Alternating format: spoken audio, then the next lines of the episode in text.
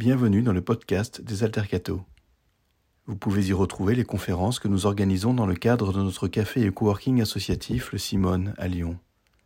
Notre but Être un atelier de formation et un laboratoire d'action pour les jeunes laïcs à la lumière de la doctrine sociale de l'Église. Vous pouvez aussi nous suivre sur Facebook, Instagram et Twitter.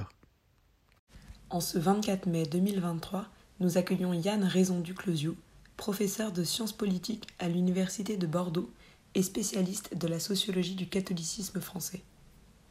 Histoire politique des catholiques, recomposition des sensibilités internes, enjeux autour de la transmission de la foi.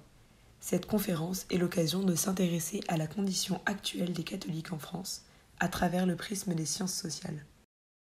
Merci d'être venu ce soir m'écouter avec un, titre qui quand même pouvait paraître un peu décourageant, euh, réfléchir sur le catholicisme au prisme des sciences sociales. Alors, euh, c'est un titre un peu large. C'est un titre un peu large. Euh, le but étant de, vous parler d'un certain nombre de, d'enjeux que les sciences sociales permettent d'objectiver, d'établir sur le devenir du catholicisme dans la société française.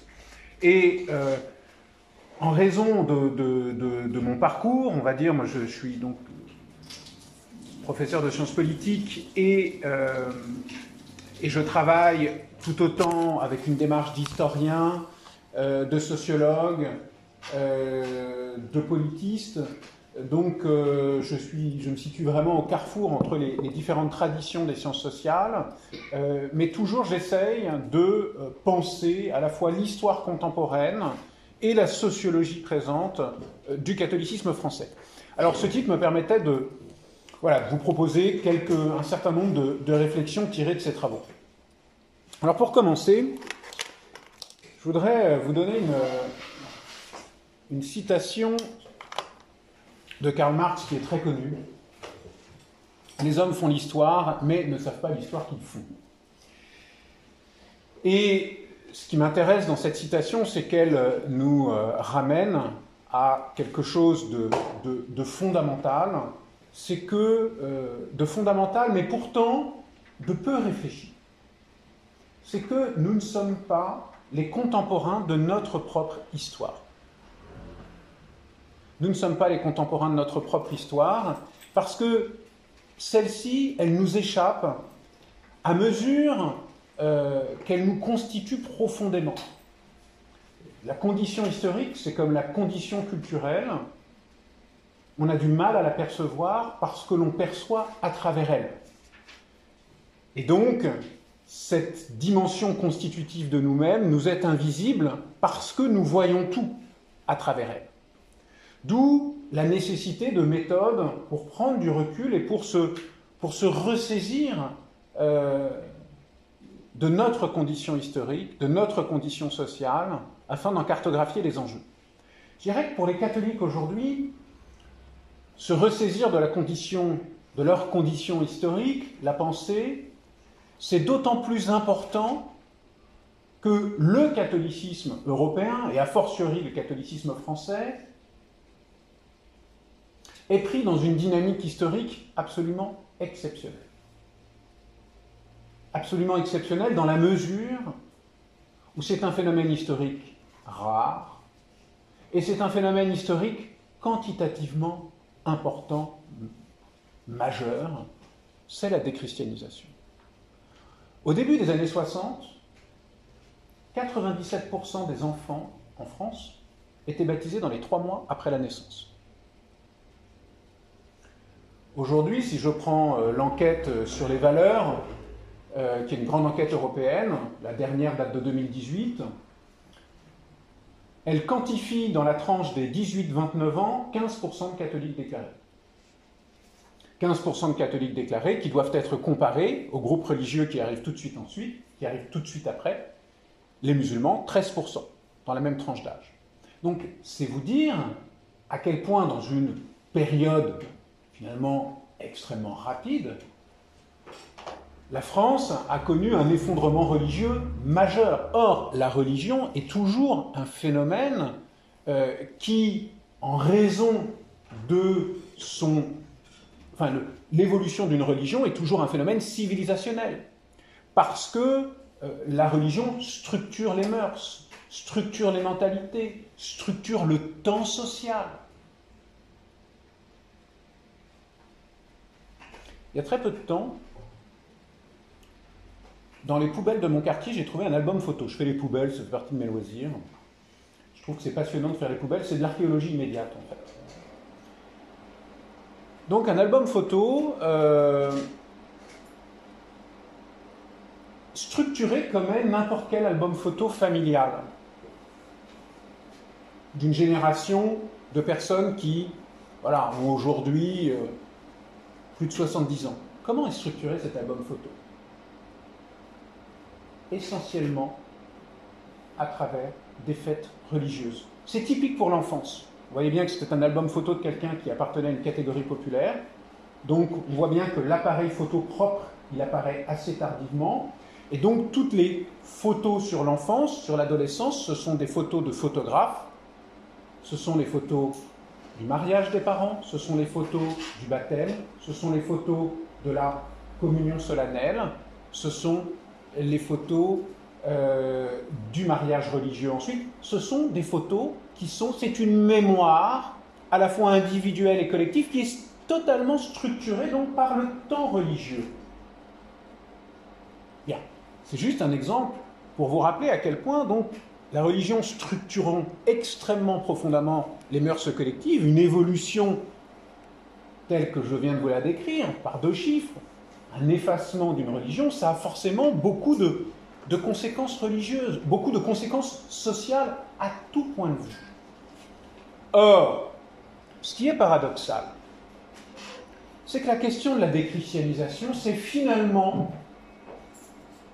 une question qui n'est pas posée. Cette évolution, elle se fait sans douleur,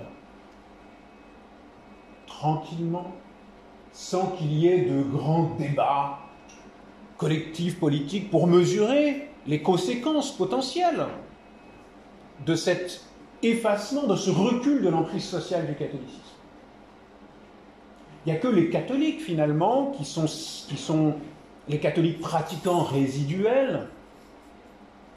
Le chiffre de la pratique hebdomadaire dans la population 18 ans et plus, c'est 1,8%. Euh, donc les pratiquants hebdomadaires, ils sont confrontés à la question de la déchristianisation. Les institutions catholiques aujourd'hui sont dominées par les problématiques matérielles qui sont liées à cette déchristianisation. Que ferme-t-on en premier, en second? Que vont-on d'abord? Que vont-on ensuite? Les catholiques pratiquants se renvoient à la responsabilité de la crise. Pour les uns, ce sont les excès de la pastorale post-conciliaire. Pour les autres, ce sont les excès de euh, la morale sexuelle. Pour les uns, c'est l'embourgeoisement, pour les autres, c'est euh, la dérive humaniste de l'Église qui expliquerait la déprise. Mais paradoxalement, ce qui cause la déprise, c'est-à-dire les grandes masses populaires de Français qui étaient baptisés, eux ne se posent pas la question parce que l'indifférence qui cause le détachement religieux voile ce détachement religieux.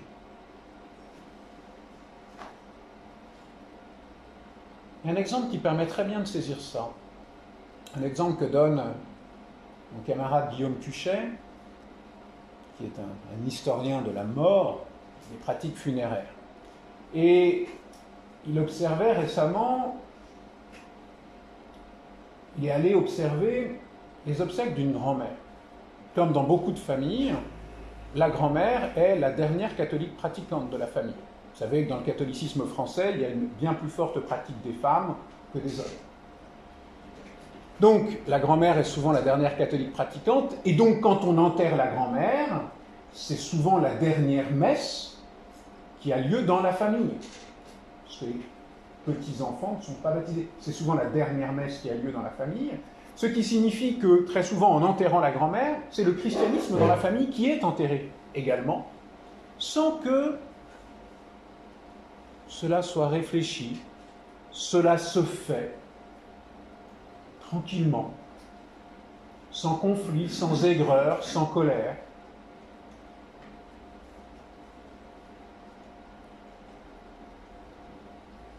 Et pourtant, tous ces détachements individuels sont la cause d'une évolution collective majeure, sur, laquelle les historiens futurs se disputeront. Parce que ce sont typiquement ce type d'évolution emblématique, vous savez, c'est comme le 5e siècle de notre ère. Tous les deux ans, il y a une nouvelle thèse sur l'effondrement de l'Empire romain. Est-ce que c'est le climat? Est-ce que c'est le saturnisme? Est-ce que sont les invasions barbares? Est-ce que ce sont les influences chrétiennes? De la même manière, on pourra, on discutera abondamment sur cette évolution, comme le font aujourd'hui une poignée de chercheurs. On est quelques-uns à travailler sur la question, mais enfin bon, quand on se réunit, on est moins nombreux que ce soir. Euh, c'est vous dire. Bien, donc, notre condition, elle est marquée par cette sécularisation et pourtant, nous n'en sommes pas, sommes pas conscients. Et, euh, à mon avis, les sciences sociales, la sociologie, l'histoire, la science politique, nous permettent d'approfondir notre conscience de cette évolution majeure en établissant des faits en établissant des tendances et surtout en donnant du recul. En donnant du recul sur, ce, sur cette évolution dans laquelle nous sommes pris. Alors, j'ai choisi de vous présenter deux enquêtes que j'ai menées pour un peu voilà, vous proposer du recul et vous proposer un point de vue sur ce processus dans lequel nous sommes pris. Je vais tout d'abord vous parler d'enquêtes de sociologie euh, qualitative et quantitative que j'ai menées depuis les années 2010, euh, qui ont été l'occasion de plusieurs publications. Euh, la première, c'est Qui sont les cathos aujourd'hui Sociologie d'un monde divisé, qui est un ouvrage qui paraît en 2014. C'est une grosse enquête qualitative sur les catholiques français. Puis ensuite, j'en ai fait une avec le groupe Bayard en 2016.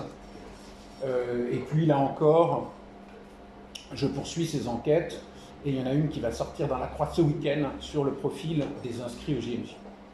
Euh, donc, voilà, un travail de description, de quantification et d'analyse des tendances, des dynamiques qui traversent le catholicisme. Et puis ensuite, deuxième type d'enquête, des enquêtes plus historiques. Parce que je travaille beaucoup en histoire politique. Et je vais vous parler du dernier livre euh, qui est sorti, euh, que j'ai dirigé avec Florian Michel, à la droite du Père, qui propose toute une histoire du rapport des catholiques aux droites et des droites au catholicisme, de l'après-guerre à nos jours, et je vais vous montrer comment ce recul historique euh, donne aussi beaucoup de clés pour penser le devenir du catholicisme.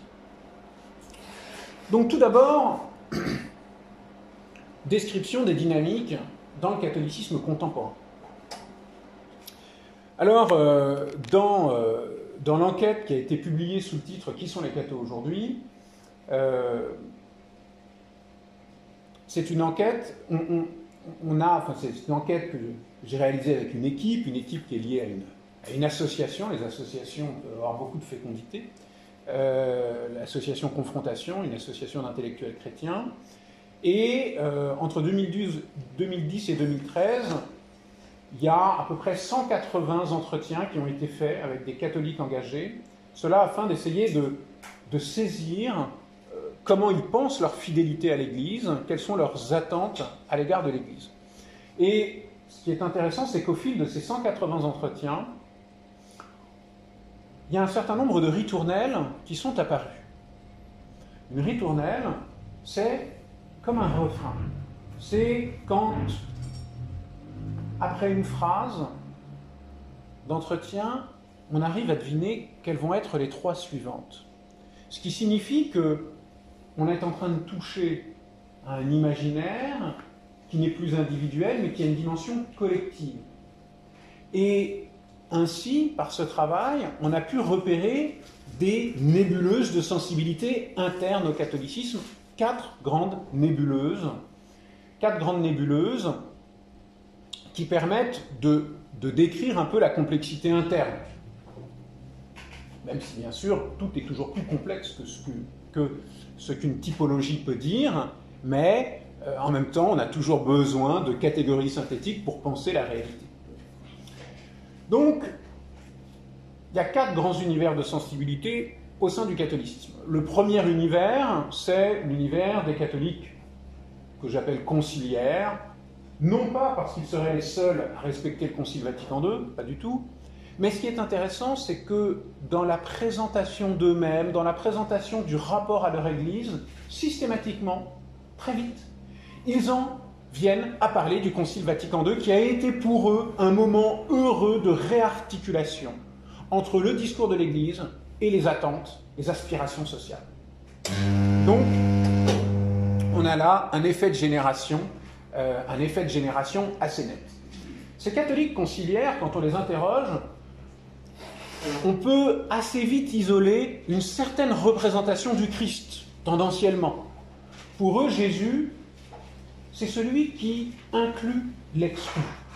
C'est celui qui soigne euh, les lépreux, qui pardonne la femme adultère, euh, qui euh, soigne l'aveugle-né. C'est celui qui transgresse, qui transgresse les normes sociales de la société judéenne de son époque afin de manifester la miséricorde de Dieu, le fait que Dieu appelle à une attitude d'inclusion à l'égard des exclus.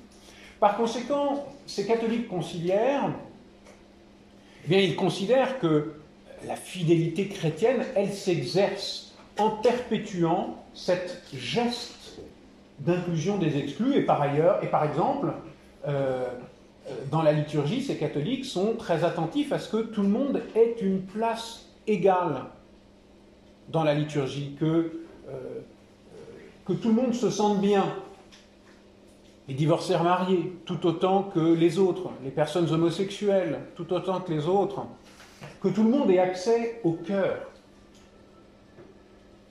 Il ne faudrait surtout pas, par exemple, que euh, les servants de messe, euh, que le rôle de servant de messe soit exclusivement réservé aux garçons.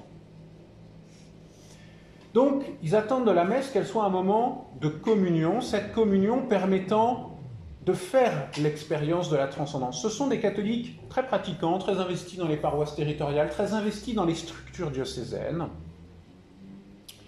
et qui très souvent mettent en œuvre euh, la foi en, étant engagés dans des actions d'altruisme. On les trouve parmi les piliers euh, du Secours catholique, euh, du CCFD, de la CAT, par exemple. Second type de catholiques, les catholiques observants.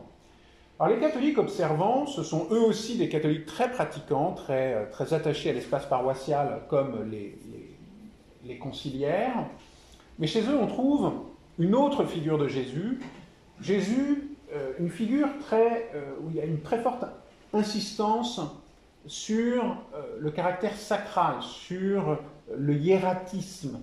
Jésus est le Fils de Dieu mort sur la croix pour offrir le salut à l'humanité. Donc, cette représentation de Jésus, elle est très centrée sur la dimension du salut extramondain qui est offert par le sacrifice du Christ. Par conséquent, pour eux, être fidèle, c'est être fidèle de ce salut. pardon, c'est être, être digne de ce salut, et pour être digne, il faut se rectifier, se conformer à des règles prescrites par l'Église, grande insistance, grande reconnaissance de la valeur religieuse des normes, des obligations qui sont considérées comme de bons instruments pour se vider de soi et s'emplir de Dieu. Euh, ces catholiques sont attachés à des messes où il y aurait une forte dimension de rupture avec la vie ordinaire. Donc une prédication en rupture avec les morales euh, séculières, euh, une liturgie qui va manifester l'hiératisme par une certaine verticalité, par une certaine solennité. Ce sont des catholiques qui ne se recrutent pas en fonction d'une matrice générationnelle, comme les catholiques conciliaires. Ce sont des catholiques qui partagent une socialisation. Une socialisation et un ancrage dans un univers de famille qui constitue un milieu et qui partagent quatre caractéristiques. La première, ils viennent de familles souvent nombreuses, euh, enfin démographiquement par rapport au reste de la population française, euh, où la foi se vit de manière intensive en interne, au sein de la, vie familiale, de manière extensive, parce que euh, la religion, et la foi partagée, est au cœur de liens privilégiés avec d'autres familles. Pas souvent par des écoles privées, sélectionnées pour leur caractère confessant. Donc souvent maintenant privilégiant le hors-contrat. Euh, par des mouvements de scoutisme Europe ou scout unitaire, et souvent une socialisation adolescente au contact des communautés nouvelles, du clergé, du jeune clergé des communautés nouvelles, que ces communautés nouvelles soient d'une tendance plutôt traditionnaliste, plutôt néoclassique, type Saint-Martin ou Saint-Jean, ou plutôt euh, charismatique. Des catholiques aussi, très pratiquants, très investis, euh, mais euh, on va dire que l'insistance que les conciliaires ont sur l'altruisme, les observants vont plus, porter une plus grande attention aux dévotions, pèlerinage, chapelet, par exemple. Nébuleuse, dans les nébuleuses catholiques, on trouve ensuite la nébuleuse des inspirés, qu'on pourrait appeler plus communément facilement les charismatiques, chez qui on trouve encore une autre figure de Jésus. Jésus, c'est une personne divine, bien sûr, mais rencontrée. C'est quelqu'un qui a été rencontré lors d'un moment de conversion. Est très caractéristique que la plupart de ceux qui appartiennent à cet univers se présentent toujours comme des convertis. Se présentent toujours comme des convertis, alors même que la plupart du temps, ils ont une socialisation religieuse absolument impeccable. Famille catholique pratiquante, euh, catéchisée deux ou trois fois, euh, à l'école, dans la famille et dans le mouvement scout, mais il y a un moment où ils font une expérience religieuse à partir de laquelle, dans laquelle ils estiment rencontrer Jésus, et à partir de cette expérience religieuse, ils estiment que leur vie de foi antérieure était superficielle et donc ils se réengagent comme des convertis, et en privilégiant des communautés où ils vont trouver des personnes qui ont ce même profil un peu de born-again catholique euh, qu'eux-mêmes. Donc un catholicisme qui repose beaucoup sur des communautés, euh, souvent un peu à distance des paroisses, qui sont, qui sont pensées comme une organisation un peu trop bureaucratique. Et puis, quatrième euh, nébuleuse, les catholiques émancipés, les catholiques émancipés que l'on rencontre très rarement dans les paroisses, euh, qui, eux, mobilisent une autre figure de Jésus. Jésus, Jésus c'est celui qui vient rendre leur dignité à tous les hommes qui sont humiliés. Humiliés par la domination sociale, humiliés par l'injustice, humiliés par le racisme. Et par conséquent, pour eux, vivre leur fidélité euh, au Christ, c'est s'engager contre les injustices. C'est perpétuer, euh, euh, c'est perpétuer un combat pour la libération, pour rendre leur, leur dignité à tous ceux qu'un ordre social injuste a, a marginalisé. Ces catholiques, on les trouve essentiellement, leur rapport à l'Église passe par des mouvements, mouvements d'action catholique, et pas par des paroisses. Et leur rapport euh, à la liturgie est toujours lié justement au collectif.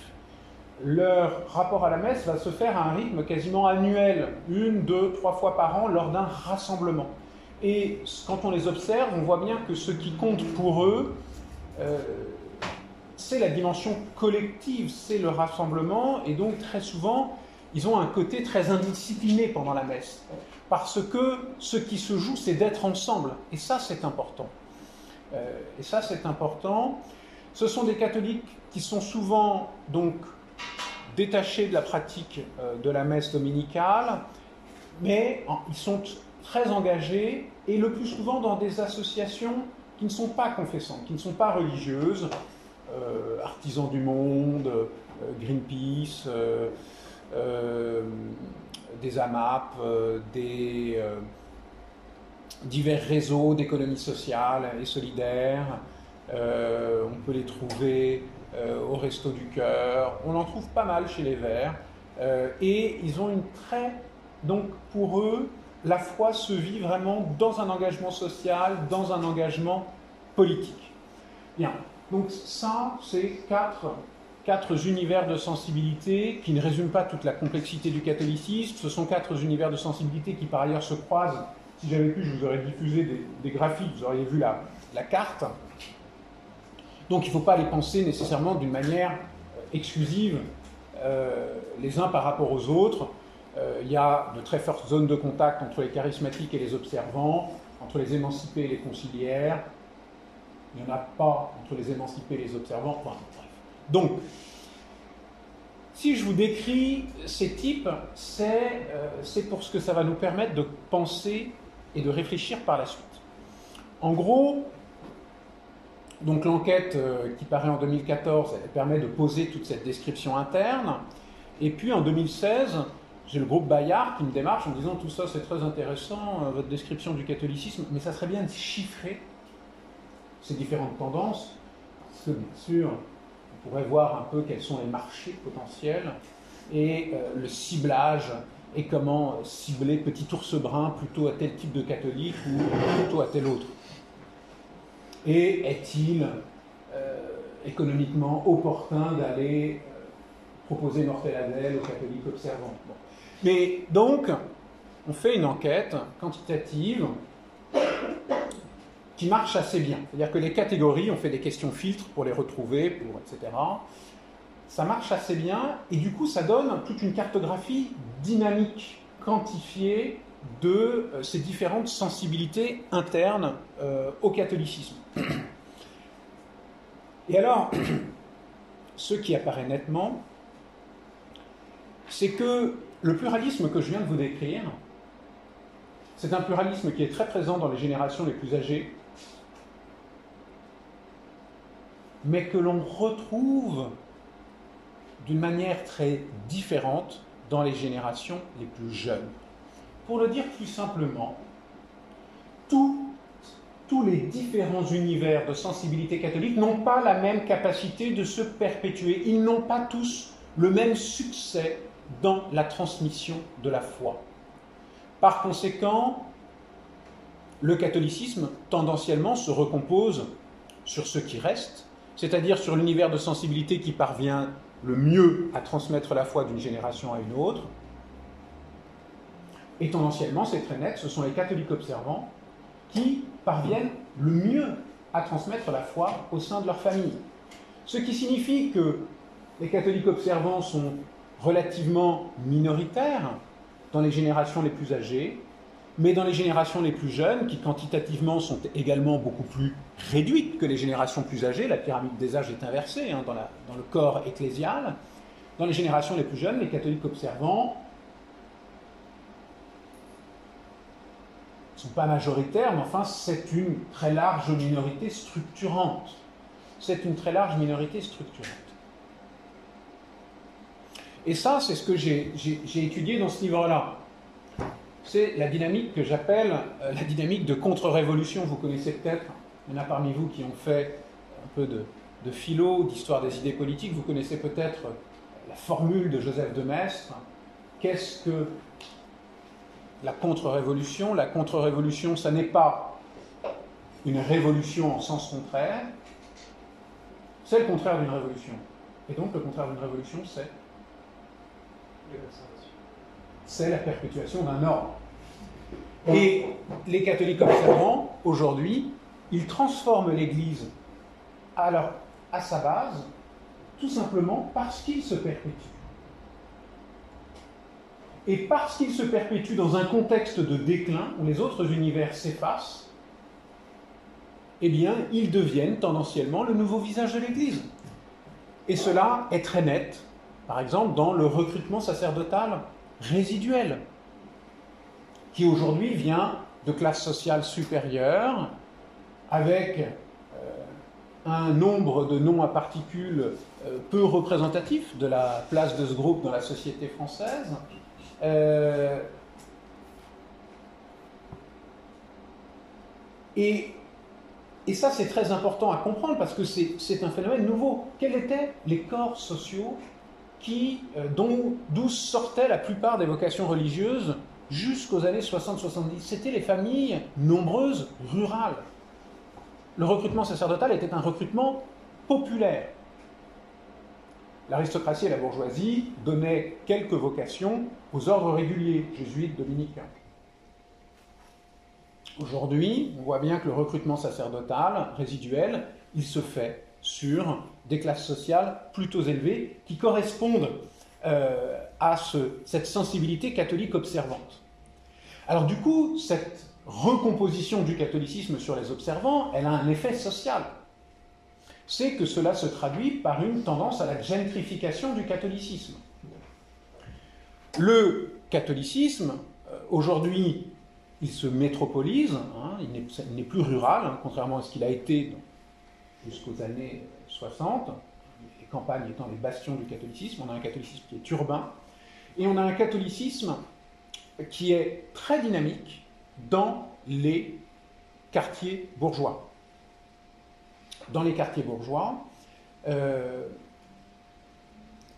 alors, ça, ça, signifie, ça, permet de montrer plusieurs choses. Tout d'abord, ça amène à réfléchir sur la privatisation, tendanciellement, je dirais, de la culture religieuse. Euh, quand on fait de la sociologie des classes sociales, on sait que tendanciellement, les classes sociales populaires reproduisent leur capital culturel à travers des institutions collectives. C'est-à-dire que la culture populaire, elle est transmise à travers quoi? À travers le syndicat, à travers la paroisse, à travers le village, à travers des. surtout à travers l'école. Les classes sociales plus élitistes, elles ont le contrôle de la reproduction de leur capital culturel. Ça fait partie du savoir-faire élitiste essentiel. L'obsession du contrôle de la transmission du capital culturel.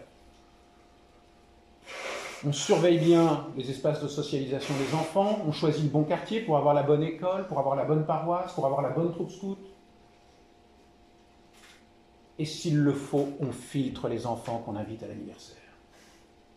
Bon, j'exagère un peu, mais qui sait. Mais et on se surinvestit dans la transmission. Ce qui fait que ces familles qui se surinvestissent dans la transmission transmettent tout leur capital culturel, y compris la religion. Y compris la religion. Parce que c'est un élément distinctif d'une certaine élite sociale. Une élite qui repose sur le capital culturel et non sur le capital économique. Bien, donc on a une tendance à la gentrification euh, qui aboutit, je dirais, à une élévation de la frontière entre ceux qui sont catholiques et tendanciellement le reste de la société française. Et cette élévation de la frontière, euh, il est redoublé, il est redoublé par un certain nombre d'autres tendances.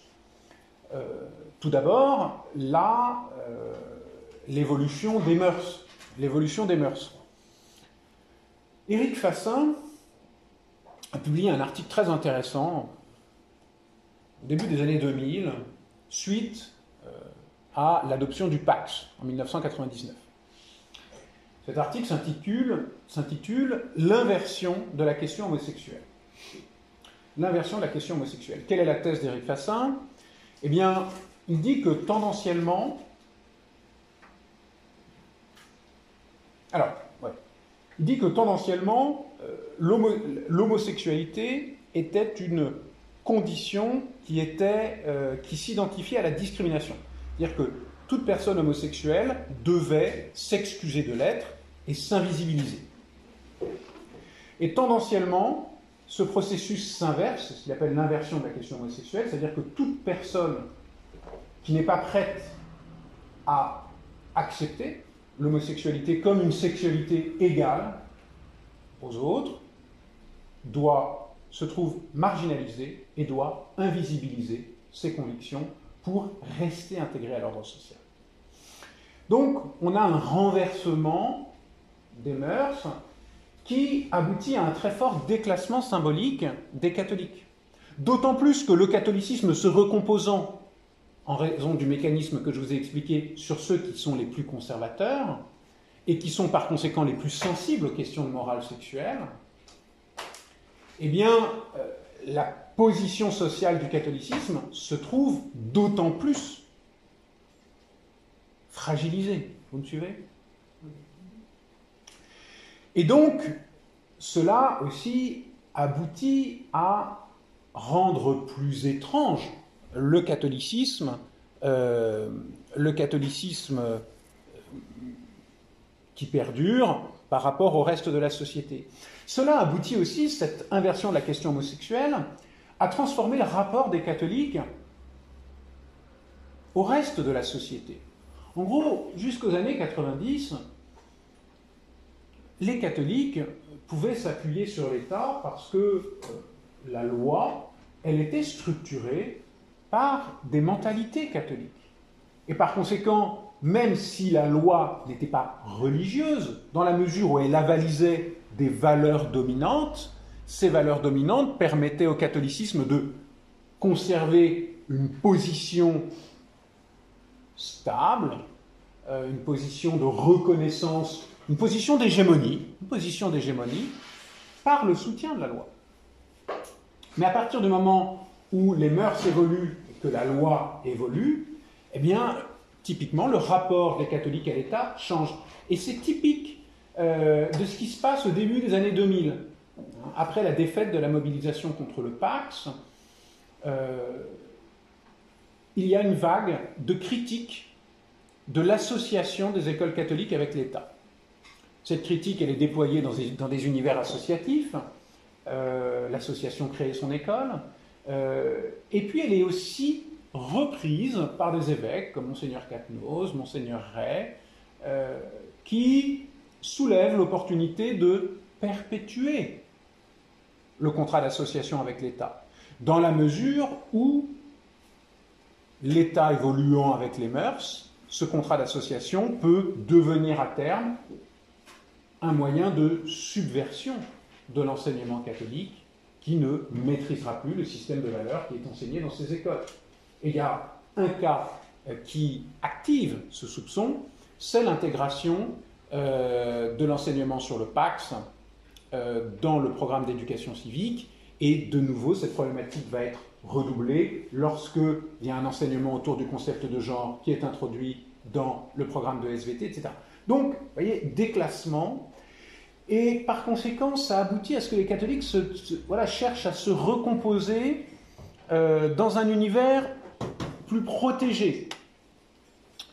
Euh, plus protégé. Et il y a, au début des années 2000, toute une, je le raconte dans, dans, une contre-révolution catholique, toute une controverse interne euh, aux univers catholiques de droite sur l'opportunité d'un communautarisme catholique.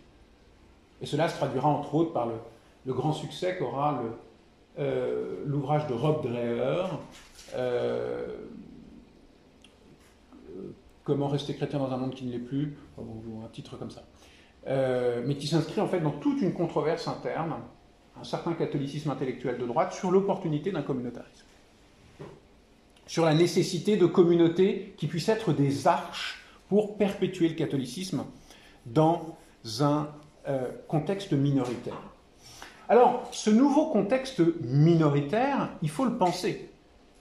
À mon sens, euh, il est désormais désuet de continuer à réfléchir sur le devenir religieux du catholicisme à travers le concept de sécularisation.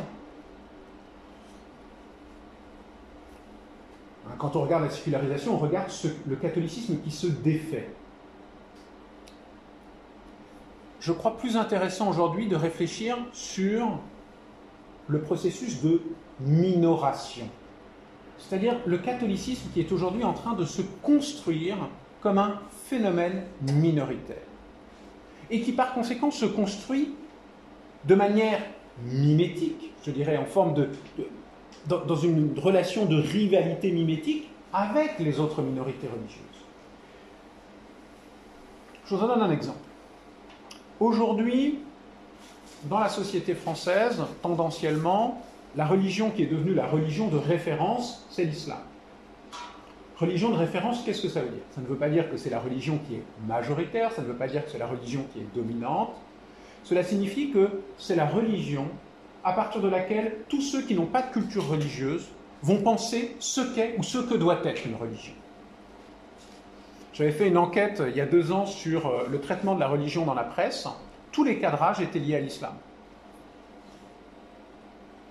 Les interdits alimentaires, euh, tous les cadrages étaient liés à l'islam. Ça devient la religion à travers laquelle on pense ce que doit être une religion. Et cela a des effets, du coup, sur le catholicisme. Sur le catholicisme, qui, dans la mesure où il devient minoritaire. Il y avait une enquête euh, passionnante il y a quelques mois dans, La Croix sur euh, les questions que recevaient les youtubeurs cathos, euh, les, questions qu'ils recevaient d'un public de cathos très très périphérique et qui cherchent un peu à se réapproprier la foi mais voilà, n'ont pas de culture religieuse, n'ont pas de rapport à une paroisse, etc. Et les questions qui sont citées, les voici.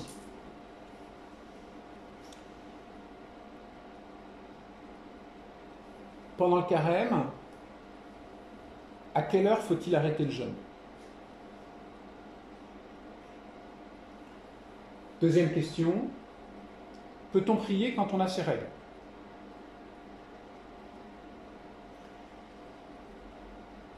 Il y avait d'autres questions qui étaient citées du même acabit. Vous voyez bien que ces questions, en fait, ce sont des, questions de personnes qui cherchent qu'elle doit être l'attitude d'un catholique, mais en ayant en référence, en fait, les pratiques musulmanes.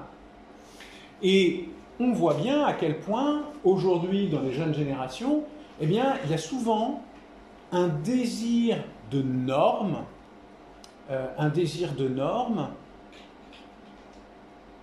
de, réappropriation de normes spirituelles,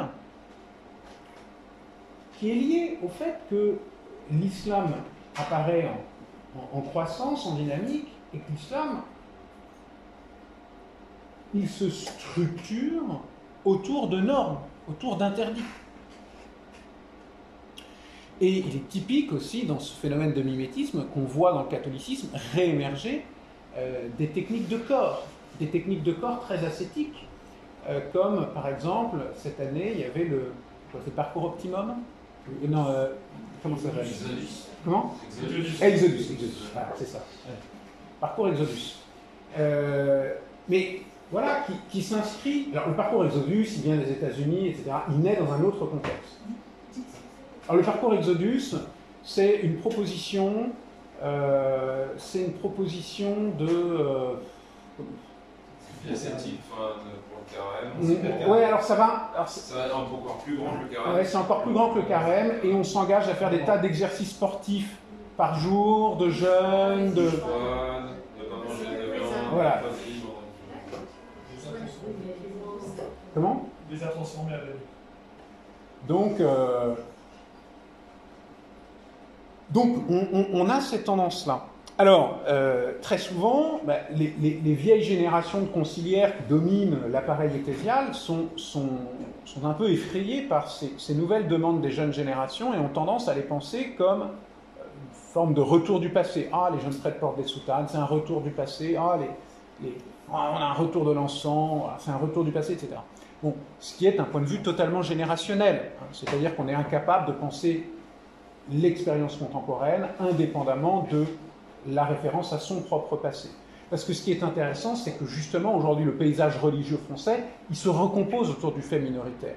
Et qu'une minorité ne fonctionne pas comme une majorité. Une minorité, elle ne perdure que grâce à des frontières. Et aujourd'hui, on voit à quel point on a un paysage religieux tendanciellement de plus en plus vraiment structuré à travers des logiques minoritaires, les jeunes juifs, les jeunes musulmans, les jeunes catholiques euh, tendanciellement, sont plus conservateurs que les générations plus âgées. C'est une tendance transversale. Les jeunes juifs portent plus la kippa que leurs parents. Les jeunes musulmanes portent plus le voile que leurs mères. Et les jeunes catholiques aussi, en raison de la recomposition qui se fait autour des observants, ils sont tendanciellement, ils ont des attentes plus conservatrices que les générations précédentes du catholicisme. Et l'enquête sur les GMJ, je fais un petit teasing, le montre bien. Le montre bien. Euh, typiquement sur euh, le rapport à la messe en latin, par exemple, hein, où euh, on, voit qu'il n'y a qu'une minorité des inscrits au GMJ qui, ont, qui sont totalement hostiles à la messe en latin, qui voient une forme de retour au passé, seulement 12%. il n'y en a que, 8% qui, qui, eux, considèrent que c'est leur messe préférée, mais il y en a 12% qui considèrent qu'ils aiment.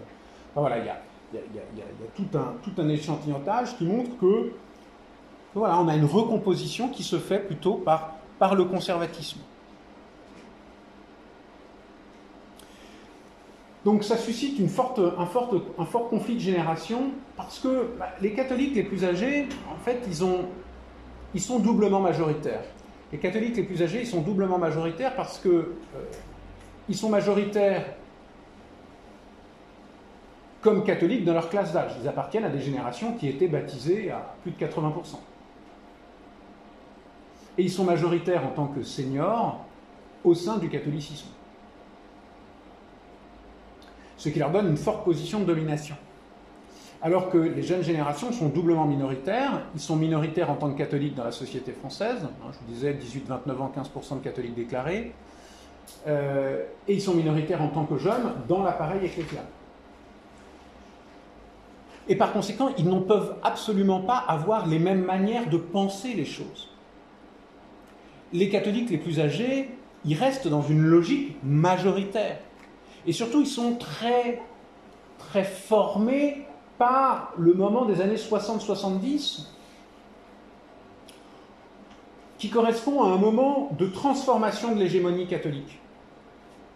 On passe d'un catholicisme qui s'impose, qui va de soi, à un catholicisme qui reste majoritaire, mais qui est fragilisé et qui, pour conserver sa place majoritaire, renonce à s'imposer, pour apparaître comme une proposition, afin d'échapper à la pesanteur du conformisme qui pouvait existait auparavant.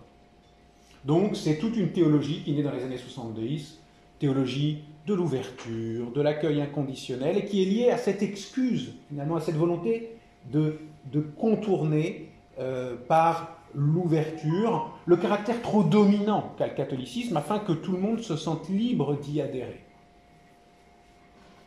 Mais les jeunes générations aujourd'hui sont dans un catholicisme minoritaire où toute position d'ouverture, d'accueil inconditionnel ne peut qu'accélérer la dissolution du peu qui reste. Donc, par conséquent, le type de théologie, le type d'ecclésiologie qui naît dans ce contexte minoritaire n'a rien à voir avec le type d'ecclésiologie qu'il peut y avoir dans les générations les plus âgées. Alors, tout ça, cette recomposition, donc, hein, cette sécularisation qui aboutit à une minoration et à une recomposition sur le conservatisme, ça aussi ça a aussi des effets politiques, et j'en viens maintenant à, aux questions plus politiques. Il reste un quart d'heure. Il est 21h. 22h, 22h30, quoi. Donc, non, mais très bien. Une heure de plus sans problème. Donc, non, mais Donc, euh, question politique avec la sécularisation et la minoration. Il y a toute une mémoire de l'expérience politique du catholicisme qui est en train de se perdre.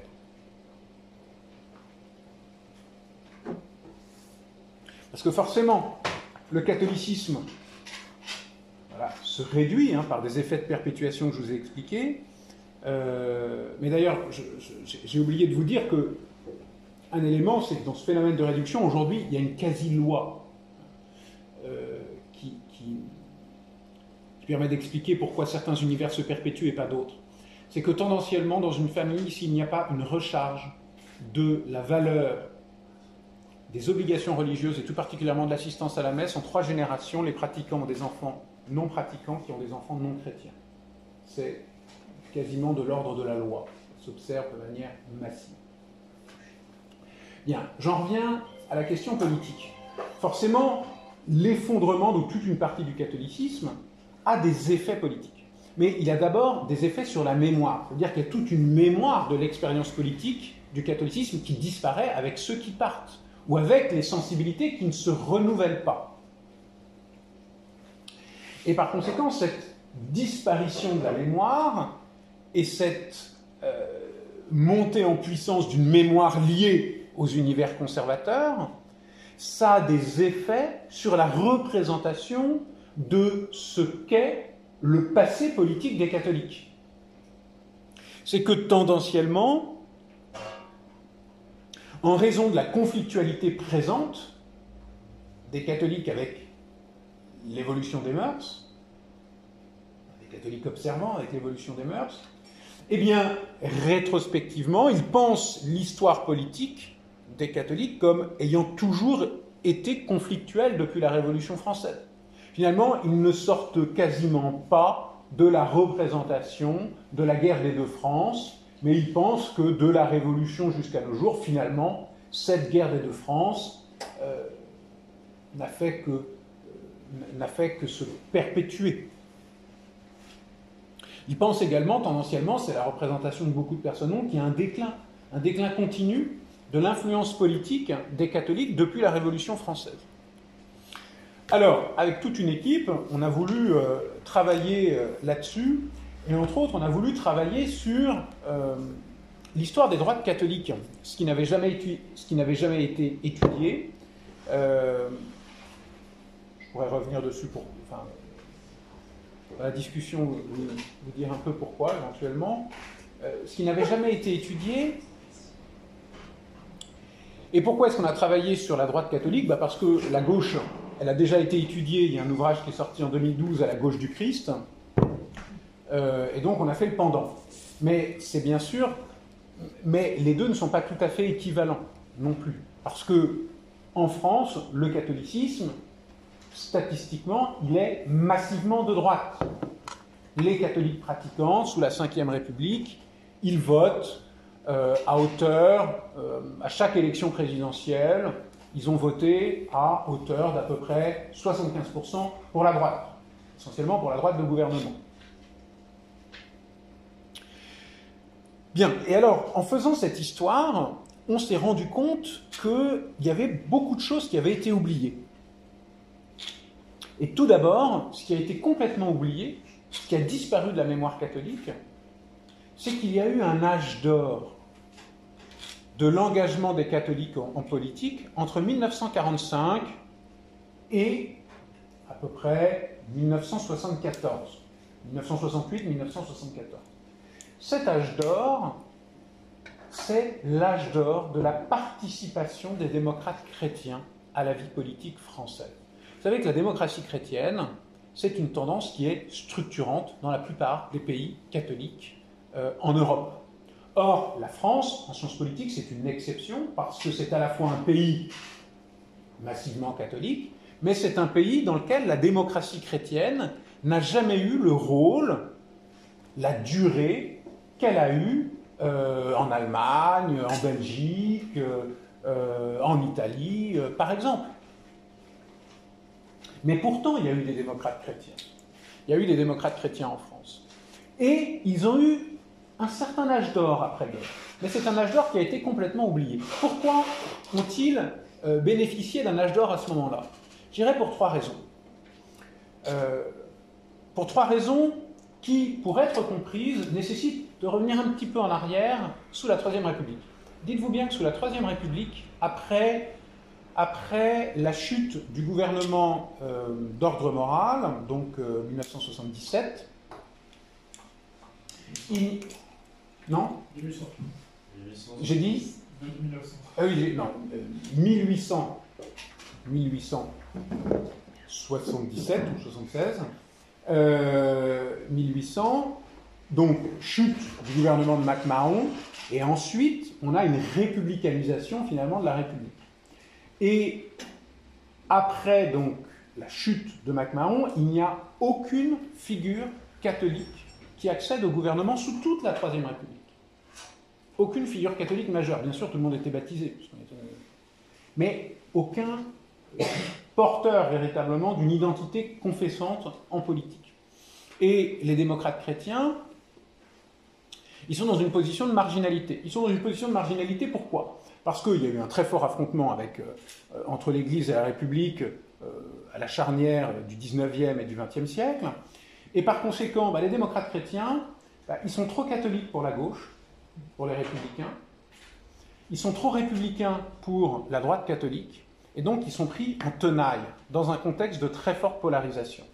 Et par ailleurs, ils apparaissent toujours comme suspects euh, au regard euh, des autorités ecclésiales qui cherchent à maîtriser finalement euh, le rapport des catholiques à la politique. Après-guerre, tout cela change. Pourquoi? Parce que la droite catholique, elle est enfin, la droite catholique et l'extrême droite d'inspiration catholique est discréditée. Le moment emblématique, c'est le procès de Maurras, février 45. la tension avec la gauche s'est apaisée en raison de la collaboration dans la résistance. Hein, c'est quand même une grande figure démocrate chrétienne, Georges Bidault, qui prend la suite de Jean Moulin, par exemple, au Conseil national de la résistance. Euh, donc il y a une, fraternisation euh, dans la résistance euh, qui apaise les relations avec les gauches. Et puis, bon, bah, les évêques, hein, de toute façon, ils sont sommés d'être très, très, très discrets. Après la Seconde Guerre mondiale, d'être très, très, très discrets. Donc cela ouvre un boulevard pour les laïcs en politique et ça favorise l'essor de la démocratie chrétienne à travers un parti, le mouvement républicain populaire, qui va avoir de forts succès électoraux et qui va être le parti pivot, le parti pivot de la quatrième République. C'est un, parti qui a un large centre, euh, qui commence sa trajectoire politique plutôt au centre-gauche, qui la finit plutôt au centre-droit, euh, Georges Bidault avait tendance à dire que c'était un parti curieux euh, qui, tout en siégeant au centre, faisait une politique de gauche avec un électorat de droite. Donc, un large centre qui va faire émerger, qui va faire émerger toute une élite gouvernementale catholique, avec Robert Schuman, Edmond Michelet, je vous ai parlé de Georges Bidault, euh, Pierre Fimelin, euh, euh, toute une élite gouvernante qui va jouer un rôle important à la fois dans l'orientation des politiques publiques, par exemple, bah, tout le développement de l'État-providence, c'est pas que le programme du CNR, c'est aussi, c'est aussi cette influence démocrate chrétienne, la construction européenne bien sûr, la réconciliation franco-allemande. Et puis, ce qui est intéressant, c'est que bah, ces démocrates chrétiens, en arrivant au pouvoir, ils vont contribuer à infléchir la culture républicaine. Parce que les catholiques, quand ils se saisissent de l'État, ils apportent à l'État une certaine mémoire de la longue durée politique de l'histoire de France dont ils sont porteurs. Et cela se traduit en mai 1957 par un épisode euh, très surprenant, très transgressif. Le 13 mai 1957, vous voyez de quoi il s'agit, j'imagine. C'est le voyage du président, du président René Coty. Non, mais c'est complètement oublié, rassurez-vous. Euh, du président René Coty à Rome et au Vatican où c'est la première. Et donc, on dit que c'est le premier voyage officiel d'un chef d'État français depuis Charles VIII. Euh, donc, c'est très ancien. Et en tout cas, c'est la première visite d'un président de la République française, qui, par ailleurs, euh, est décoré par le pape Pie XII de l'ordre du Christ, qu'il porte, euh, qu'il porte en sautoir, et il va à la basilique du Latran recevoir l'ancien titre des rois de France de chanoine honoraire de la basilique du Latran. Pour un président de la République, c'est un acte extrêmement transgressif, mais qui montre à quel point eh bien, on a une inflexion de la culture républicaine en raison de l'émergence de ces élites gouvernementales. Mais cette inflexion, elle va se traduire d'autres manières. Euh, par exemple, à travers la question scolaire, puisque c'est en 1906 et en 56 ou en 57 qu'il y a la loi Barranger, qui est la première loi qui permet de, euh, un subventionnement public des écoles catholiques. Et tout ce, mouvement finalement d'intégration d'une culture catholique, je dirais au logiciel républicain qui s'était construit contre l'Église sous la Troisième République, ça va s'accomplir, être parachevé par la fondation de la Ve République, parce que c'est la seule république de l'histoire républicaine fondée à droite. Et c'est donc une république qui va accorder une place au catholicisme, euh, une place neuve. Donc vous savez dans le premier article, alors il y avait des mobilisations en 1958 pour faire intégrer dans le préambule de la Constitution une référence à Dieu. Bon, ça ne nous aura pas échappé que ces mobilisations ont échoué. Mais euh, l'article premier de la Constitution de 1958 en garde une petite empreinte. Hein, cet article 1 euh, bon, euh, affirme tout d'abord que la République est laïque, ce qui suscitait quand même l'agacement des évêques, qu'il est bien nécessaire de mettre ça dans l'article premier, hein, alors que ce sont des catholiques qui, pour la première fois, sont en position de faire la Constitution, tout ça pour ça. Mais hop, juste après, il y a une petite inflexion, elle est laïque, mais elle respecte toutes les croyances. Ce qui signifie bien qu'on sort d'une laïcité d'opposition à la religion, d'une laïcité qui cherche à faire reculer l'emprise de la religion sur la société, à une laïcité de reconnaissance, c'est-à-dire qui est prête à établir un partenariat avec les institutions religieuses pour réguler la société. Et puis, je dirais, ce qui parachève ce tournant euh, catho-républicain, c'est ce qui se passe un an plus tard, en 1959, c'est la loi de Bré. La loi de Bré qui pose le cadre stable de la collaboration entre l'école catholique et la République, et c'est un quasi-concordat de fait. Et cette cinquième République naissante, il est passionnant de voir à quel point elle consonne totalement avec la temporalité de, l'Église au même moment. 1958. Donc, c'est à la fois euh, l'élection, enfin l'arrivée du général de Gaulle au pouvoir, c'est l'arrivée de Jean XXIII. Et ces deux personnalités sont soupçonnées d'être des personnalités conservatrices. Jean XXIII était plutôt pensé comme un candidat conservateur. Et ce sont deux personnalités qui vont être, euh, qui vont tirer finalement un camp conservateur vers la modernisation. Et il y a, et d'une manière, je dirais, synchronisée, 1962, le général de Gaulle prend un rebours toute une partie de ses soutiens, les accords d'Évian et c'est le Concile Vatican II du côté de Jean XXIII. Et les deux, la Ve République et l'Église catholique cherchent toutes les deux euh, à, euh, à accompagner la modernisation de la société sans rupture avec la tradition. Sans rupture avec la tradition. Mais euh, toute cette, volonté de, de, modernisation, hein, d'ailleurs qui se traduit aussi par un, une convergence de vues sur euh, euh, les questions géopolitiques, une préférence pour le non-alignement, par exemple, entre le général de Gaulle et Jean XXIII, une attention euh, aux problématiques du développement. Cette, idée d'un progrès à accomplir sans rupture avec la tradition, ça va bien sûr être brisé par les évolutions des années 60 et mai 68, mai-juin 68. Pourquoi? Parce que à partir de mai-juin 68, eh bien, ces deux projets de modernisation, qui étaient le gaullisme et la Ve République, et qui étaient le catholicisme conciliaire, ces deux projets de modernisation apparaissent comme des conservatismes, parce que la société a évolué plus vite. Alors bien sûr, hein, tout ça a commencé un peu avant 68, mais enfin, je ne peux pas. Euh, avant 68, pour changer un peu de la charnière 68, moi j'aime bien, je trouve c'est intéressant de regarder ce qui se passe en 1965. 1965, euh, c'était censé être le couronnement des deux projets de modernisation, ecclésiale et politique. Sous la Ve République, c'est la première élection du président de la République au suffrage universel direct, l'accomplissement de la cinquième, et là, bah, il ne se passe pas ce qui devait se passer.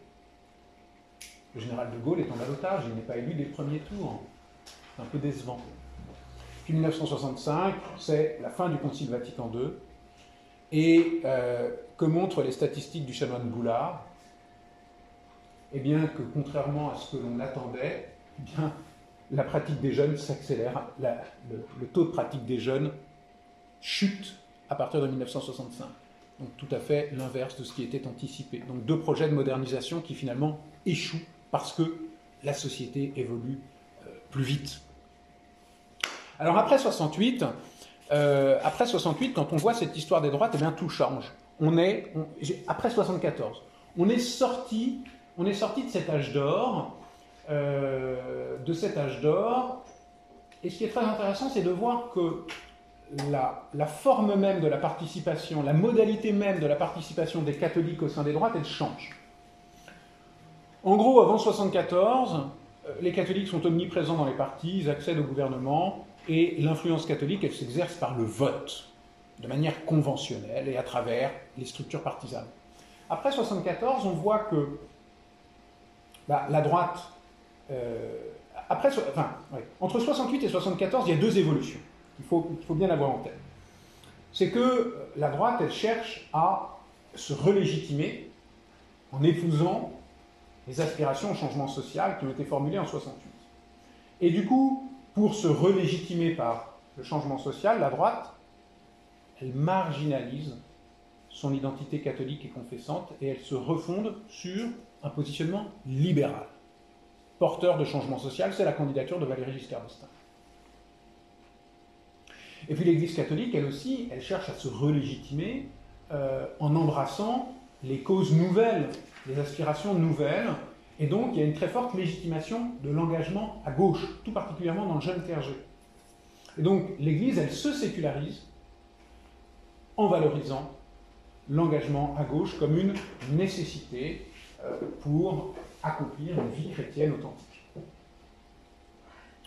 Et donc, euh, à l'issue de ce double mouvement, on voit que la grande opinion catholique conservatrice, elle se trouve sans feu ni lieu, puisque sans soutien dans l'Église et sans structure, je dirais, sans relais véritable au sein des droites. Au sein des droites, puisque c'est Valéry Giscard d'Estaing qui, euh, porte le projet de la loi Veil, par exemple. Euh, alors dans le livre, on raconte les, lettres du président des associations familiales catholiques qui écrit à Valéry Giscard d'Estaing en disant Mais enfin, on a voté pour vous, euh, ne s'attendait pas à ça. Et donc, ce catholicisme de droite, il devient souterrain. Illégitime au sein des droites comme au sein de l'Église. Et quelles sont les grandes émergences de ce catholicisme après 74 Il y en a trois. 1984, le mouvement pour l'école libre. 1999, le mouvement anti-pax. 2012-2013, la manif pour tous. Donc, la formalisation de la place des catholiques au sein des droites se fait d'une manière exceptionnelle et d'une manière non conventionnelle, non par des partis, mais par des mouvements sociaux. Et ces trois mouvements, on peut les mettre en série parce que leur contexte est identique. À chaque fois, c'est un contexte qui succède à une alternance politique, c'est-à-dire à, l'arrivée des gauches au pouvoir, qui porte un changement social. Et du coup, les catholiques apparaissent comme euh, se mobilisent pour résister à une accélération du changement social. Enfin, ces catholiques de droite. Alors, que peut-on tirer un peu de cette, de, cette évolution euh, De cette évolution, bah, c'est que on, voit dans cette évolution aussi une empreinte, une marque du processus de minoration. C'est très net si on compare les trois mouvements 1984, 1999, 2012. 1984, c'est un mouvement qui triomphe. Et il triomphe pourquoi? Parce que c'est un mouvement social qui arrive à, euh, qui arrive à obtenir d'être reconnu comme une expression de la France. Quand on lit tous les journaux, en 1984, il y a une formule qui revient à saturation sous la plume des journalistes pour décrire les cortèges. C'est les anoraks marchent à côté des lodennes manière de dire qu'il y a un brassage social et que finalement c'est un peu toute la France qui se trouve dans ce mouvement. Donc c'est un mouvement qui n'est pas minorisé, qui n'apparaît pas comme un mouvement d'abord catholique, bien qu'il fût catholique. 1999, c'est très différent. Tout d'abord, c'est déjà un mouvement qui doit se grimer pour être légitimé. Il y a une volonté d'importer les codes, euh, les codes des prides. Donc, euh, distribution de t-shirts de couleur, euh, des chars avec du hip-hop. Euh, ce qui ne prend pas très bien, mais, euh, mais c'est intéressant, c'est-à-dire déjà comme manifestation de la conscience de soi, c'est-à-dire qu'on ne peut plus tout à fait défiler en étant juste soi-même pour obtenir une légitimation. Euh, mais que titre Libération? Bah, C'est la France des... Il y a un article de Libé qui est très amusant où la journaliste voit donc ces, chars, musique hip-hop, les t-shirts, Pax Out, anglais, couleurs, etc., casquette à l'envers. Et, mais, mais la sono, la sono dit, euh, appelle euh, la petite Sixtine attend ses parents. Euh, bon, et, et donc la journaliste de Libération fait une description assez cocasse en disant bon, tout ça ne prend guère, et ce, vaste cortège a des allures de sortie de messe à Versailles. C'est là que naît la formule France des Lodennes, c'est la France des Lodennes, euh, c'est la France des Lodennes. Donc, ça n'est pas la France, c'est un groupe social particulier, c'est un groupe social euh, plutôt bourgeois, et qui porte non pas une cause collective, mais qui porte, qui vient défendre un intérêt particulier. Donc, premier effet de la minoration, et puis je dirais que la manif pour tous bah, prend directement acte de ce déclassement social, puisqu'elle repositionne les cortèges en cherchant à effacer au maximum toute dimension confessante, toute dimension gentrifiée, et en affichant une inclusivité totale, euh, afin de, et surtout en cherchant à se positionner par des marqueurs plutôt de gauche, euh, afin de pouvoir euh, porter la cause au-delà du groupe. Donc ça, ça renvoie bien à une, trajectoire, à une trajectoire de, de de minoration. Mais ce qui est très intéressant, donc, vous voyez que tous ces cortèges, à chaque fois, la dimension catholique s'y trouve diluée un peu plus, à chaque fois. Et parallèlement, ce qui est intéressant, c'est que euh, au sein des droites, bah, après chaque épisode, il y a des élus qui se disent, mais quand même, les catholiques savent mobiliser dans la rue ce qu'aucun parti de droite ne... Ce sont les réseaux catholiques qui parviennent à mobiliser dans la rue euh, le peuple de droite, donc il y a politiquement quelque chose à faire. Et donc, euh, après la première loi bioéthique, vous avez Philippe de Villiers qui lance euh, le combat pour les valeurs. Après 97, vous avez Charles Millon qui lance la droite, en cherchant à renouer avec le positionnement d'Emmanuel Mounier, ce qui fera hurler les, les, amis d'Emmanuel Mounier. 2002, 2002, c'est Christine Boutin qui lance son mouvement et qui se présente à la présidentielle. Ces trois élus, ça ne vous aura pas échappé, d'où viennent-ils? Ils viennent de l'UDF. Ils viennent de l'UDF, ah oui, bien sûr. Ce sont trois élus qui commencent leur carrière politique, qui sont marqués centre-droit, très au centre. Christine Boutin est très marquée par Raymond euh, c'est des réseaux baristes. Euh, donc c'est le centre jamais enfermer les, trajectoires politiques dans des visions essentialisantes. Euh, c'est le centre. Et ils font dissidence du centre pour porter une identité, pour essayer de restaurer une, identité catholique au sein des droites, pour le donner dans le rapport de force. Et systématiquement, cette entreprise les conduit à glisser toujours plus à droite. Euh, là, on a une tendance structurante dans le champ politique euh, qui peut être analysé à travers la thèse d'Albert Thibaudet, c'est-à-dire qu'on a finalement la vie politique, elle est prise dans un mouvement sinistre-gire. Elle est prise dans un mouvement sinistre-gire, c'est-à-dire que les nouvelles causes sont portées par la gauche, ça marche assez bien depuis les années 70.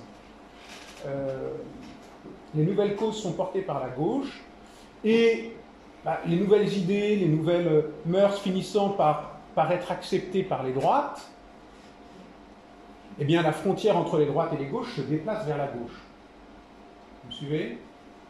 Parce que progressivement la gauche intègre dans son corpus des positions, non pardon, la droite intègre dans son corpus des positions qui viennent de la gauche. Donc, au niveau moral, essentiellement Oui, ça ne fonctionne pas sur les questions économiques. Sur les questions sociétales, ça marche bien. Sur les questions sociétales.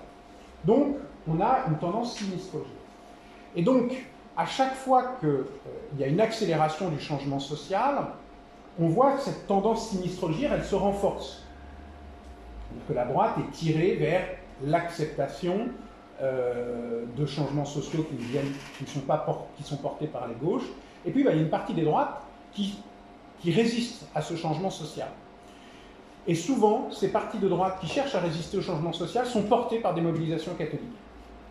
Et systématiquement, en raison du refus de cette, de cette tendance sinistrogire, ces mouvements de droite euh, eh bien, sont repoussés vers la droite, voire vers l'extrême droite. À mesure que, en acceptant le changement social, les droites se déplacent vers la gauche, ceux qui refusent le changement social glissent vers l'extrême droite. Et ça, ça colle parfaitement avec la trajectoire d'un Philippe de Villiers, d'un Charles Millon, d'une Christine Boutin, et même d'un Éric Zemmour plus récemment, qui a quand même réussi euh, le coup de vouloir créer un parti à la charnière entre les Républicains et le Front National, et qui a fini par glisser à droite euh, du Rassemblement national, ce qui est caractéristique de ce mouvement. Cette tendance, elle permet de comprendre pourquoi, euh, eh pourquoi à la fois les catholiques conservateurs ont beaucoup de visibilité en politique, une certaine efficacité dans les mobilisations sociales, mais en même temps qu'ils ne parviennent jamais à s'institutionnaliser durablement. Ils ont beaucoup de visibilité parce que, forcément, le catholicisme se recompose, lui, dans, une tendance d'extrogir, puisqu'il se recompose sur une base conservatrice, alors que le champ politique se recompose dans un mouvement sinistrogir, ce qui fait qu'il y a une conflictualité croissante entre l'évolution de la vie politique et l'évolution de la recomposition du catholicisme. Conflictualité croissance qui donne une forte importance aux mobilisations conservatrices.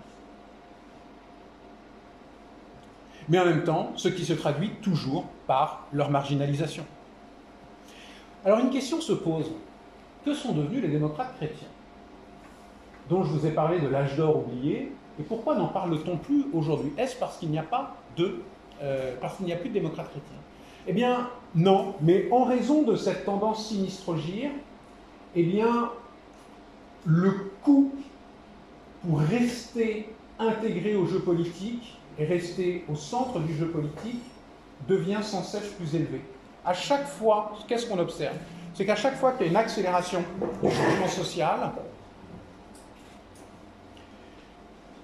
à chaque fois qu'il y a une accélération du changement social, eh bien, euh, ceux qui la refusent, ceux qui refusent cette accélération glissent vers leur droite, et ceux qui veulent rester au centre, eh bien, il vaut mieux pour eux invisibiliser leur position. Invisibiliser leur position euh, ou accepter un compromis euh, plus élevé.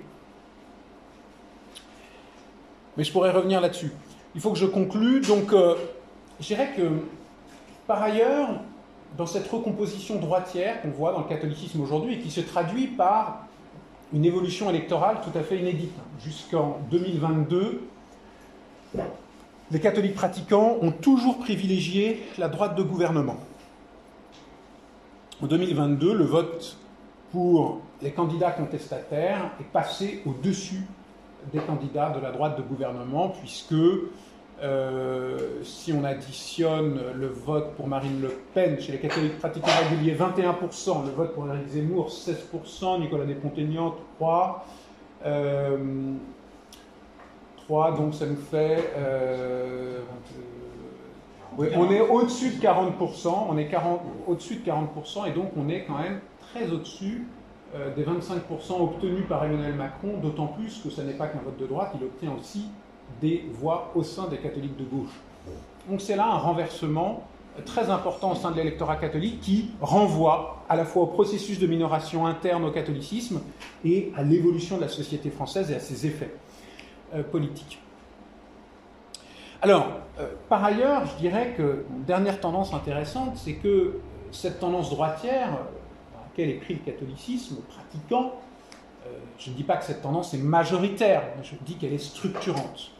Euh, cette tendance droitière, elle est renforcée par, une dernière évolution, dont à mon sens, la candidature d'Éric Zemmour était assez emblématique. Dans la plupart des pays d'Europe, on observe aujourd'hui des leaders populistes, nationaux populistes, euh, qui mobilisent les racines chrétiennes comme élément d'identification de, euh, de la culture populaire nationale de référence. On le voit en Italie avec Matteo Salvini qui brandit un chapelet, on le voit euh, en Bavière avec Marcus Söder, euh, on le voit en Hongrie, bon, etc. Cet usage du catholicisme en politique, il est directement, c'est directement un effet de la minoration du catholicisme. C'est que dans la mesure où le catholicisme s'est raréfié comme proposition spirituelle, comme vécu spirituel, le catholicisme est désormais disponible comme ressource patrimoniale. L'expérience dominante du catholicisme dans les sociétés sécularisées européennes, ce n'est pas une expérience spirituelle, c'est une expérience patrimoniale. C'est un patrimoine commun. Et par conséquent, le catholicisme vient prendre, vient, euh, devient une ressource pour dire la nostalgie d'une homogénéité culturelle contre l'évolution multiculturelle des sociétés européennes.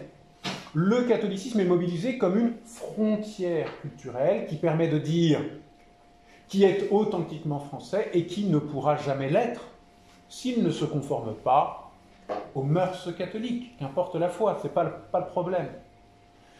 Et, euh, et, là, il est très intéressant de voir que le, je pense qu'en Europe, nous sommes en train de traverser un nouveau mouvement des nationalités et je dirais qu'en France, tendanciellement, le catholicisme vient prendre, dans une certaine droite euh, nationale, la place qu'avaient les Gaulois dans la construction du discours national au XIXe siècle.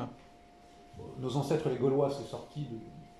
Euh, c'est un projet politique, nos ancêtres les Gaulois. C'est que affirmer que les ancêtres des Français, ce sont les Gaulois, ça permet de, de dire que la France précède la christianisation, elle précède la royauté.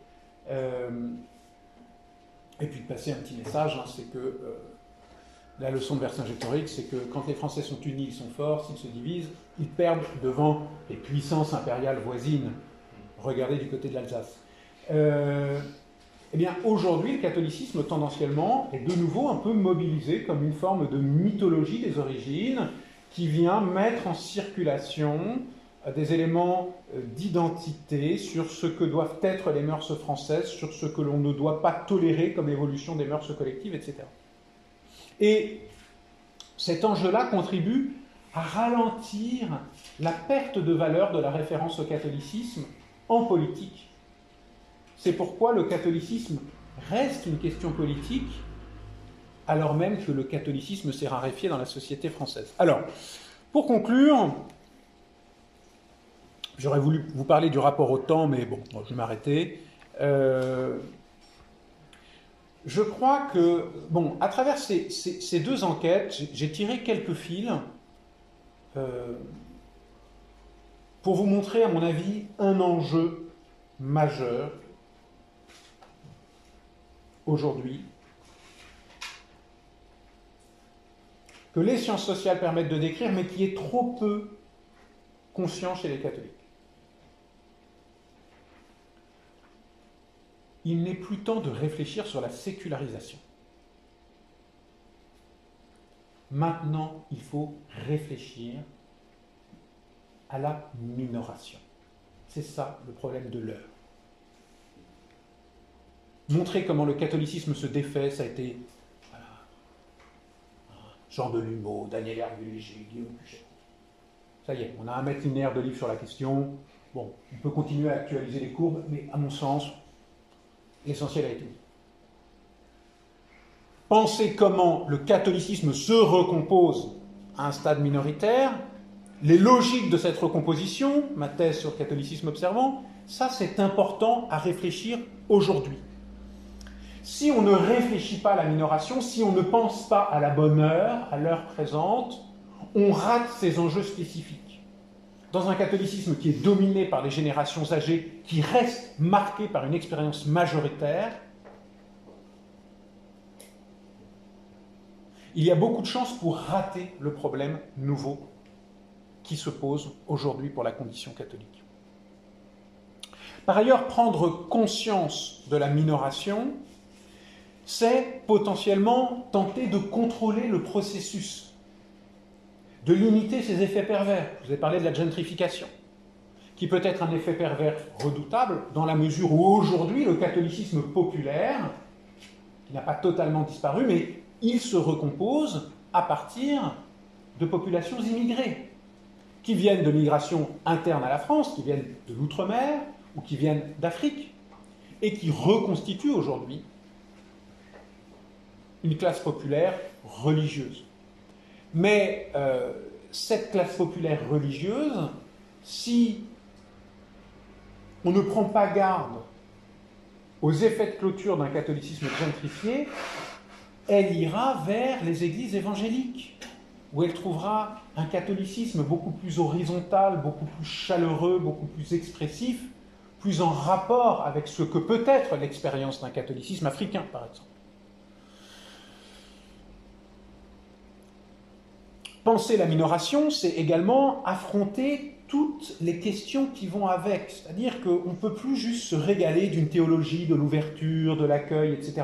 Ça, c'est une théologie majoritaire, d'un groupe majoritaire. Et quelque part, il y a toute une théologie de l'ouverture qui, à mon sens, est le dernier avatar de l'idéal de la chrétienté. L'idée, finalement, euh, la nostalgie d'une unanimité autour des valeurs chrétiennes. Et aujourd'hui, l'idée de croire qu'il suffirait d'ajuster le christianisme aux valeurs dominantes pour penser qu'on pourrait restaurer cette chrétienté. Et non. Toutes les églises, y compris européennes, qui ont fait le choix de modernisation de leur programme, ne s'en sortent pas mieux que l'Église catholique.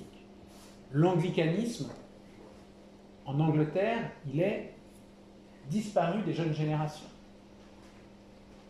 Et les églises protestantes très libérales en Allemagne sont tout autant en voie d'effacement que le catholicisme, auquel très souvent on pense que la, sécularisation est liée à son conservatisme. Non. Euh, donc il, faut, euh, il faut sortir de ces vieux idéaux de chrétienté qui sont des reliquats d'une logique majoritaire, hein, que ce soit une chrétienté avec tout le monde réuni autour du christianisme ou une chrétienté avec un christianisme ajusté aux valeurs dominantes, c'est pareil. Il faut penser la minoration pour l'organiser, éviter ses effets pervers, et éventuellement, ça peut être une opportunité, à mon sens, pour restaurer peut-être une dimension prophétique, contestataire, au sens prophétique euh, de la place des catholiques dans la société. Il y a des cartes à jouer. Une tendance dont je ne vous ai pas parlé, Églantine, il faut m'arrêter. Hein.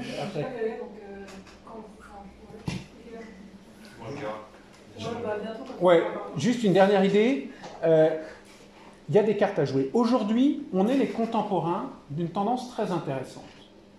C'est l'effondrement d'idées de progrès.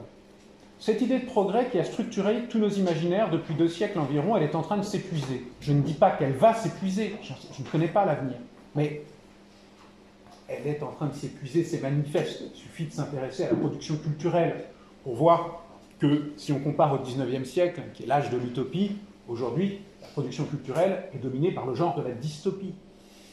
Euh, par exemple. Et cet effondrement d'idées de progrès peut changer beaucoup de choses et peut-être peut ouvrir des opportunités, euh, pour les catholiques. Je ne sais pas. J'attire votre attention là-dessus.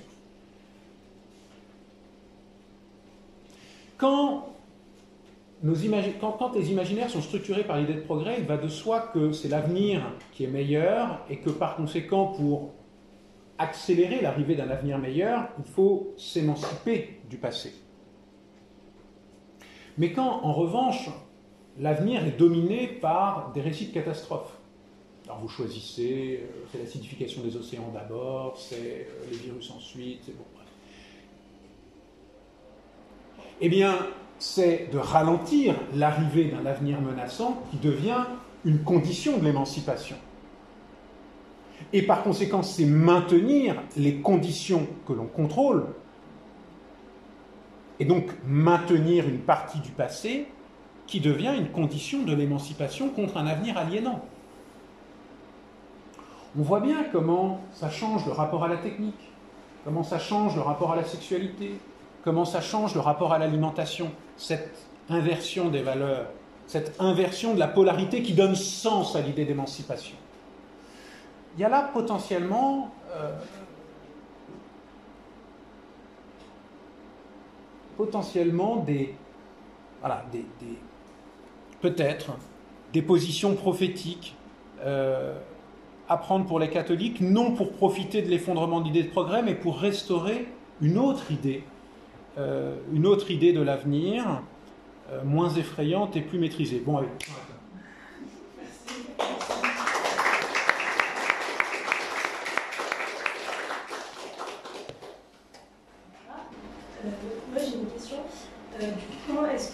Les catholiques d'aujourd'hui qui sont vers une tendance, on va dire, identitaire, peuvent accepter et penser la minorité, alors que la structure même de l'Église peut être vue comme un symbole et un exemple parfait de la domination, d'une structure de domination?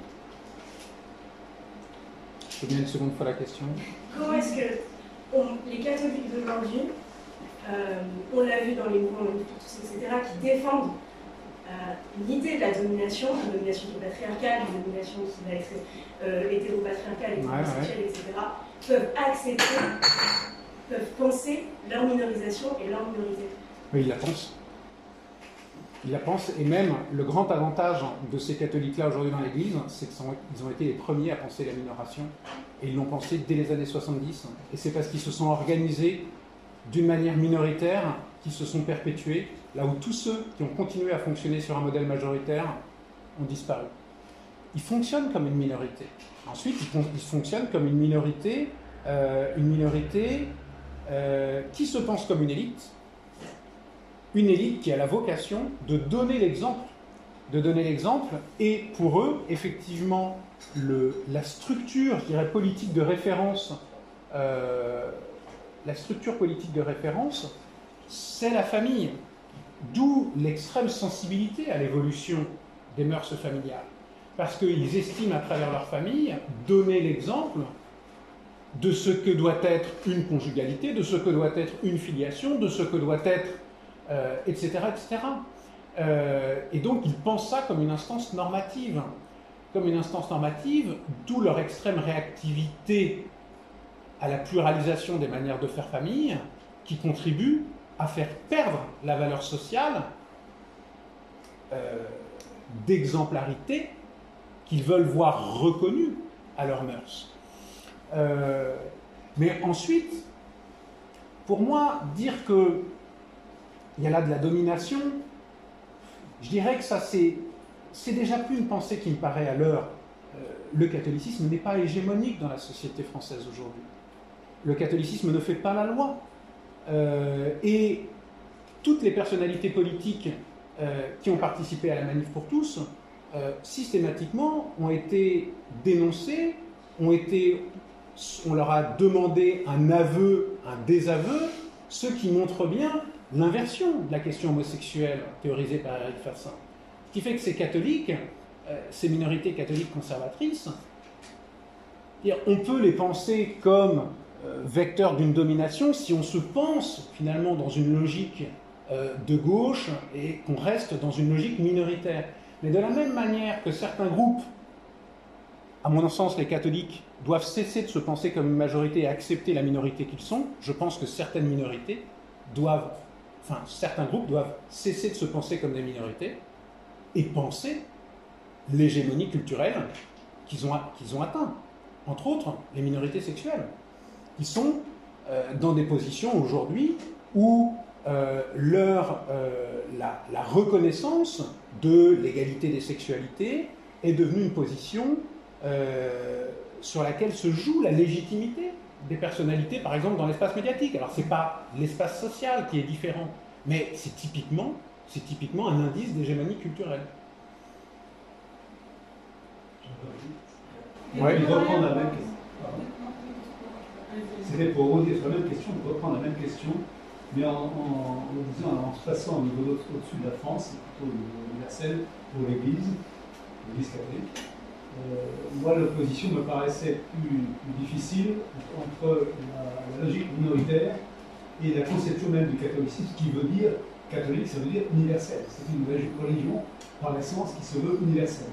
Donc il y a quand même une forme d'opposition euh, très difficile, je pense, à gérer, entre pour une religion qui se veut universelle, adopter une logique complètement minoritaire. Parce que c'est vrai que c'est pas exactement la même chose en même temps. Mais quand même, être universel et être minoritaire, voilà, ça me paraît difficile à, concevoir. Tout dépend comment on pense, mais ça pour moi c'est typiquement une difficulté d'un catholicisme majoritaire. C'est parce qu'on confond l'état d'hégémonie culturelle avec l'état d'universel ce qui est propre aussi d'une certaine pensée occidentale. On, on, confond l'hégémonie culturelle et l'universel. Euh, allez parler à des chrétiens d'Orient. Allez leur poser la question que vous vous posez. Ils vous diront. Non, non, mais ils vous diront, mais il n'y a aucune contradiction. De toute façon, si on ne se pense pas comme une minorité, la proposition universelle n'existe plus. Oui, mais en Afrique, par exemple, la logique minoritaire, elle a lieu d'être. Le catholicisme se porte très bien, en fait à ma connaissance. Hein. Ça, c'est Oui, non, non, mais ça, non, non, mais ça, ça dépend. Mais après, euh, oui, pour moi, il y a quelque chose de problématique dans votre question. C'est que si on ne peut pas penser minorité et universel, ça veut dire que l'universel est forcément lié à la majorité. Bah non, c'est deux choses, c'est des, choses différentes. Oui, c'est des choses différentes, mais au quotidien, à vivre. Et par ailleurs, toutes les minorités, enfin pour moi il faut là faut un peu se décentrer des questions euh, proprement euh, exclusivement catholiques. Euh, tous les groupes minoritaires qui ont un système de valeurs pensent tous que leur système de valeurs a une vocation universelle. La plupart. On appelle des régimes de vérité. et là-dessus, pour moi le catholicisme ne fait pas, fait pas n'est pas différent d'autres systèmes. Enfin, vous voyez, tout dépend. La pro... Ce qu'il faut comprendre, c'est que la proposition de l'universel, on ne peut pas penser comme s'il y avait une espèce de, voie théologique qui serait en dehors de tout contexte social. Elle ne peut exister que si il y a une perpétuation, et la perpétuation impose ou des logiques institutionnelles, ou des logiques minoritaires, enfin, ou des logiques sociales, impose toujours des configurations spécifiques et une configuration sociale repose toujours sur des frontières. Euh, mais, les frontières peuvent être passées, peuvent être franchies, elles peuvent reposer sur différents critères, mais, ensuite, soyons clairs. Vous prenez la dernière enquête publiée par l'INED, euh, l'enquête Trajectoire et Origine, qui vient de sortir en février-mars, passionnante sur. Euh, tout un panorama du rapport des, des populations françaises et des migrants aux religions. Qu'est-ce qu'on voit? C'est que les groupes qui perpétuent, les groupes religieux qui se perpétuent, ils se perpétuent pourquoi? Ils ne se perpétuent pas parce que euh, leurs valeurs euh, sont meilleures que les autres. Ils se perpétuent juste parce qu'il y a des logiques sociales. Enfin, là-dessus, c'est Bourdieu qui a raison, parce qu'il y, a des logiques de reproduction sociale. Ce n'est pas les valeurs qui font la, force d'un groupe. Enfin, tous les groupes pensent les choses comme ça. Mais c'est les logiques de reproduction sociale qui sont mises en œuvre, et puis leur, leur contrôle. Et quand parfois on veut trop, trop les qu'on croit trop dans les valeurs, et qu'on pense que l'institutionnalité finalement est annexe, bah ça, ça fait un beau feu d'artifice qui dure une génération. C'est l'émancipation, c'est les propositions. Et puis après, il n'y a rien. Parce que les, les, institutions sociales, ce sont juste des technologies sociales de perpétuation d'une culture. Non mais j'ai un point de vue euh, là-dessus, vous pourriez avoir une réponse théologique, moi j'ai un point de vue de sociologue, point. Euh, merci beaucoup. Euh, moi j'avais une petite question, alors pas forcément sur les catholiques, mais euh, peu plus à la périphérie. Bah, notamment, tout ce que vous avez dit bah, me rappelle certains aspects de, l'archipel français, Fouquet, tout ça. Et ce qui m'intéresse, c'est entre guillemets tout le processus de désaffiliation culturelle qu'on connaît et qui est notamment, et qui dans, les idées de Fourquet, nourrit notamment le vote d'extrême droite, avec l'idée entre guillemets que les gens d'extrême droite un vote assez populaire, avec très peu, très peu d'origine, avec toute, la question aussi des prénoms. Et finalement, aujourd'hui, que l'extrême droite, entre guillemets, euh, mobilise euh, le référent euh, catholique un petit peu comme, comme, marqueur identitaire. Attention, Zemmour. Le Rassemblement national, non. Oui, mais en tout cas, non, non, non, ça, ça, ça, ça pourrait quand même. Moi, ce qui m'intéresse, c'est ces personnes, entre guillemets, qui se déclarent catholiques et qui sont des fois même pas catholiques. Parce que je crois que même à la dernière enquête, on disait que je sais plus trop. Enfin, même si une majorité de Français de, plus catholiques, il y a encore des personnes qui se déclarent catholiques alors qu'ils n'ont aucun lien avec la religion catholique. et, qui peuvent, entre guillemets, par une sorte d'opposition un peu, euh, entre guillemets, binaire à l'islam, se dire Ah, moi je suis catholique sans, sans, savoir ce que c'est. Et cette idée, c'est ce, ce sorte de, de nébuleuse catholique euh, très identitaire, quel serait un peu leur rapport, euh, notamment à ces catholiques observants, parce que ces catholiques observants qui se reproduisent eux-mêmes avec une très forte tradition familiale, qu'est-ce qu'ils ont à faire, entre guillemets, de, gens qui sont totalement désaffiliés et qui revendiquent une, forme de catholicisme Donc il y, a cet aspect-là, et puis je ne sais pas si. Oui, oui, non, mais. à ça. Et il y avait un deuxième élément euh, où j'aurais bien aimé euh, entendre un peu votre avis, vos analyses, c'est sur la question aussi du privé. Euh, dans le public, je, suis toujours un peu mal des fois la, la, compétition avec le privé, mais c'est vrai que le privé, on sait qu'il attire socialement, sociologiquement, de manière majoritaire. Et quelle est la place du catholicisme dans cet enseignement privé? Est-ce qu'il va euh, distiller une sorte de euh, catholicisme, je les euh, conciliaire ou plutôt une sorte de, tendance émancipatrice, un peu, je sais pas, Jésus l'émancipateur de tous ou est-ce que ce, cet enseignement privé, euh, ce contrat d'association, euh, quel est un peu son rapport avec la, tendance euh, observante majoritaire? Voilà. les, observants ne sont pas majoritaires. C'est une minorité. Mais c'est une minorité, c'est une minorité qui a une position réformatrice comme les catholiques de gauche à la charnière des années 60-70, sont quantitativement une minorité, mais une minorité qui a pu donner le là, parce qu'ils avaient des ressources intellectuelles, parce qu'ils avaient le jeune clergé. Euh, euh, et, donc ils ont pu influer et peser très au-delà, alors que le catholicisme restait massivement de droite. Aujourd'hui, ces catholiques observants, ce n'est pas la majorité, on a un catholicisme qui est dominé par des catégories âgées qui restent conciliaires, qui restent euh, c'est une minorité, mais c'est une minorité qui a la capacité de donner le là, tendanciellement. Non, mais j'insiste là-dessus. Alors, sur la question du vote, euh, du vote. Alors, tout d'abord, si. Euh, sur la question du vote.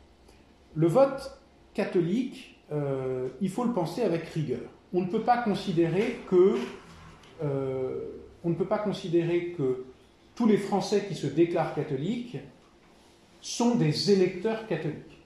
C'est-à-dire que tous les Français qui se déclarent catholiques n'ont pas nécessairement de dimension religieuse, ne mettent pas forcément de dimension religieuse lorsqu'ils votent. Ça, c'est important. Parce qu'il euh, y a des ordres de grandeur. En gros, dans la population française, 18 ans et plus, il y a 80% de baptisés, environ 45% de catholiques déclarés, environ, selon les régions, 10-12% de catholiques saisonniers, qui assistent à la Toussaint, au Rameau, à Noël, 4% euh, de pratiques euh, au moins mensuelles et 1,8% de pratiques hebdomadaires. Donc beaucoup d'échelles. Beaucoup d'échelles. Le vote, comme l'ont montré les études de Guy Michelin et Michel Simon, il n'est pertinent que chez les catholiques pratiquants réguliers. C'est chez les plus pratiquants qu'on euh, peut parler d'électeurs catholiques parce qu'il y a une différenciation religieuse dans leur rapport au vote. Or, quelles sont les tendances de ces catholiques pratiquants? Depuis les années 70 C'est qu'ils votent massivement pour la droite de gouvernement et c'est un électorat qui est très peu sensible au Front National. Ils étaient au sein des droites un des électorats les plus résistants au Front National jusqu'en 2015 et la vague d'attentats où ça a un peu changé. À l'inverse, ce que montre Guy Michel Michel Simon, c'est que les catholiques pratiquants, non, pardon, les, catholiques non pratiquants, ils votent pour le Front National au-dessus des moyennes nationales. Donc, ça c'est balisé sociologiquement, c'est qu'il y a une forte réactivité à l'extrême droite chez les non-pratiquants, dans un catholicisme culturel, une forte résistance chez les pratiquants. Ça, tendanciellement, ça change à partir de 2015, où on voit les catholiques pratiquants s'aligner sur les moyennes nationales, tendanciellement dans le rapport euh, au, Rassemblement national, mais tout en restant un peu en deçà quand même. Tout en restant un peu en deçà quand même. Euh, et, euh, et alors, ce qui est intéressant en 2022, c'est que bah, les pratiquants réguliers votent à 21% pour Marine Le Pen, ce qui est le plus fort succès qu'elle ait eu parmi eux au premier tour. Vote au second tour, ça n'a pas la même valeur, beaucoup plus compliqué à interpréter. Premier tour.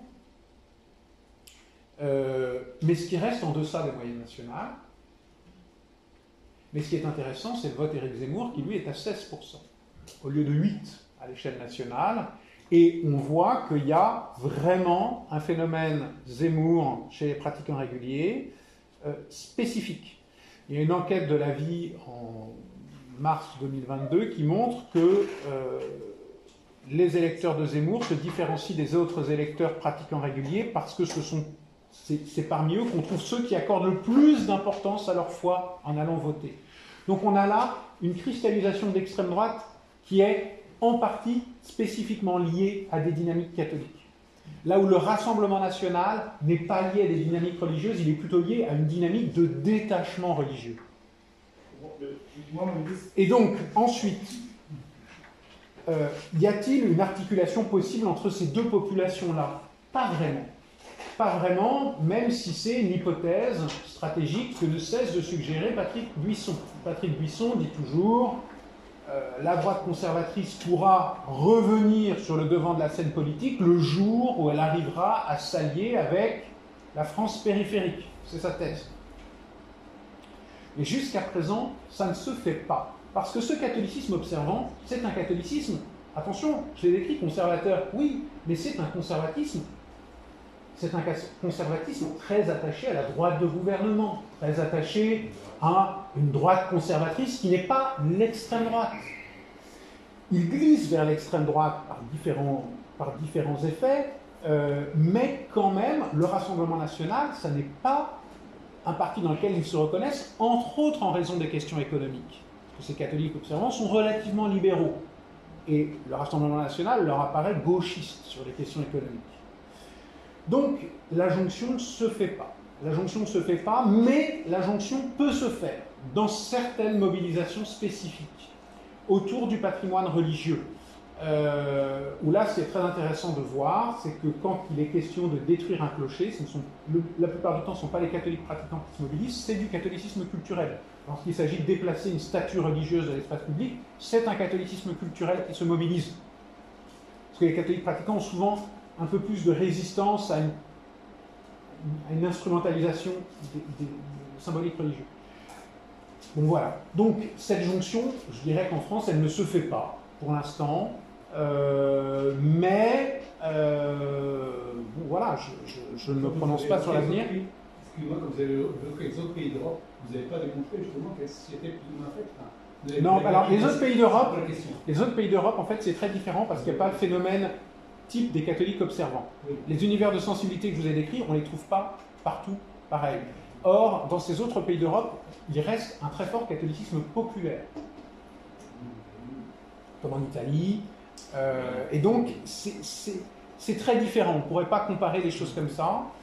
Euh, ensuite, la question de l'école. Bah, la question de l'école, elle est très disputée elle est très discutée parce que euh, bah, aujourd'hui, euh, le public essentiel, enfin massivement le public de l'école catholique, les élèves de l'école catholique ne sont pas catholiques et ne sont pas en demande religieuse. Hein. Euh, la motivation religieuse, il y a une enquête dans les années, à la, fin des années, au début des années 2000 sur les motivations des parents. et les motivations religieuses, c'est de l'ordre de, de mémoire, c'est de l'ordre de 3%. Donc, donc euh, bah, ces écoles catholiques, selon les endroits qu'elles ont, où elles, ont, elles, elles transmettent des valeurs, plutôt qu'une proposition de foi, ou certaines quand ce sont des, puisqu'il y a un renouvellement de génération, quand c'est des catholiques observants qui reprennent les directions, cherchent un peu à reprofessionnaliser, mais ce qui souvent pose beaucoup de, rencontre beaucoup de résistance.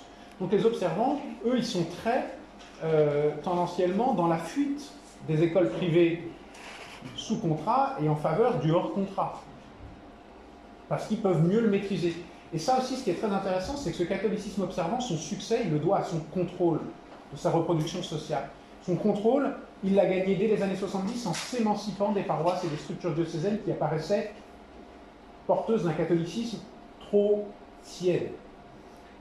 Et donc, ce sont des familles qui ont créé leur mouvement scout, qui ont.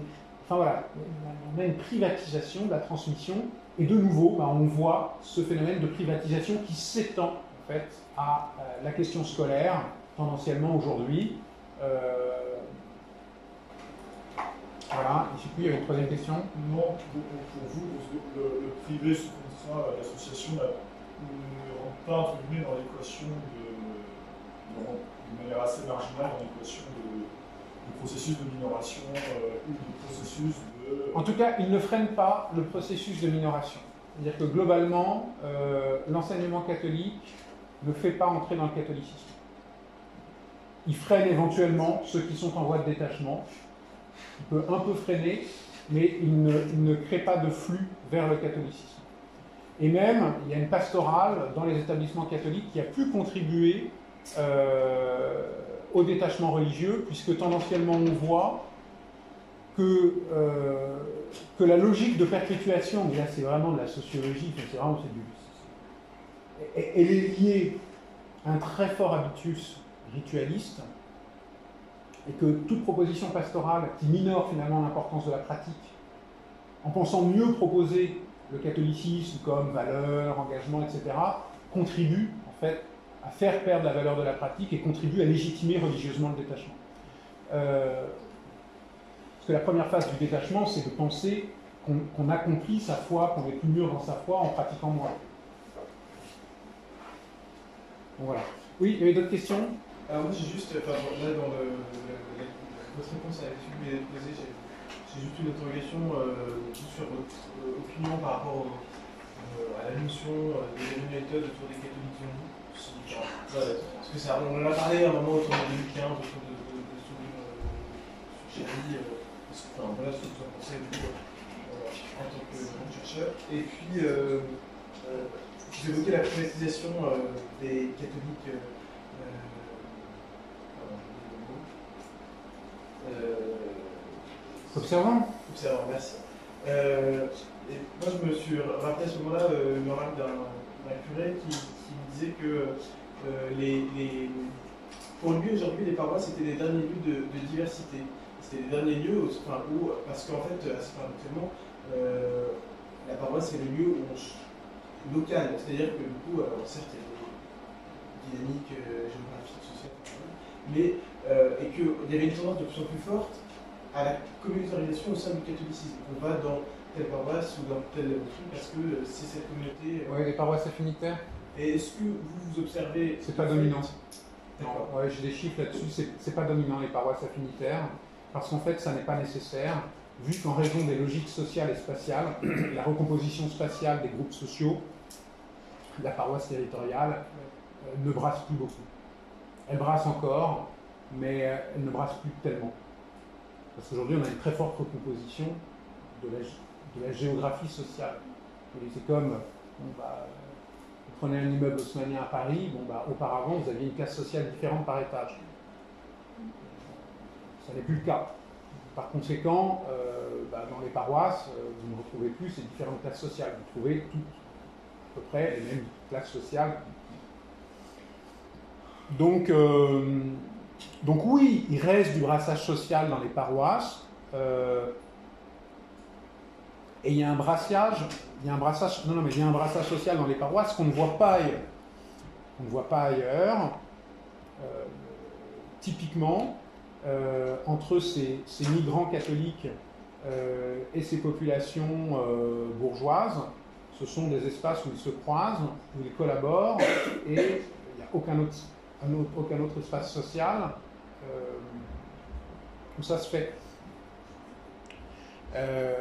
Euh, vous parliez des questions de domination, moi quelque chose qui me frappe beaucoup euh, dans les paroisses catholiques aujourd'hui, c'est à quel point on peut avoir un cœur, donc qui dans l'espace liturgique est plutôt l'espace dominant, on peut avoir un cœur dominé par les personnes de couleur, euh, avec une assemblée euh, d'origine populaire, avec une assemblée euh, beaucoup plus gentrifiée. Donc ça, c'est des phénomènes assez paradoxaux que l'on n'attendrait pas et que l'on voit, voit rarement ailleurs. donc,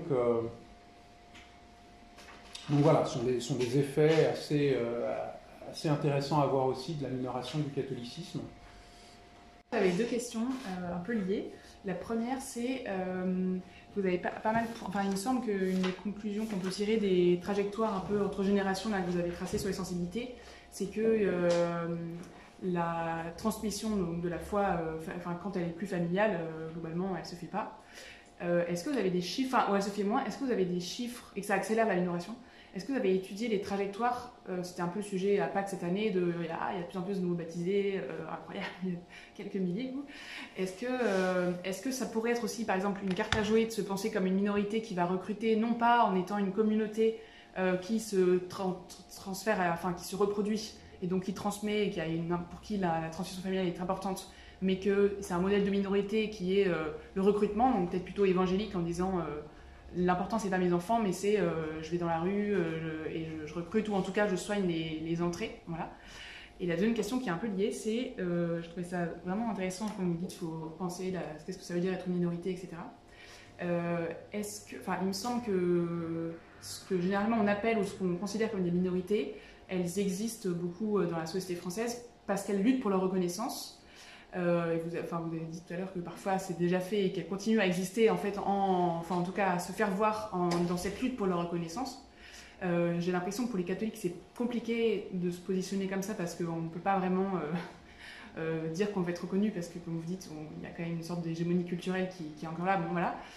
Donc, quels seraient les modèles de minorités qui, pourraient, enfin, qui existeraient ou qui auraient existé, qui pourraient nous inspirer, comme on dit, ou être des, posséder des traits intéressants. Et est-ce que les premiers chrétiens, si on revient à une époque de l'histoire où il n'y avait pas cette hégémonie, euh, même politique, pourraient être une sorte aussi de, enfin de, de, façon dont, les chrétiens étaient une minorité sociale et politique, euh, ou alors comme le contexte est très différent, en fait, euh, on doit vraiment inventer quelque chose et on ne peut pas s'appuyer sur. oui, alors la première, j'essaie encore de garder la concentration, donc le sur les baptisés, les, les conversions. Les, les baptisés.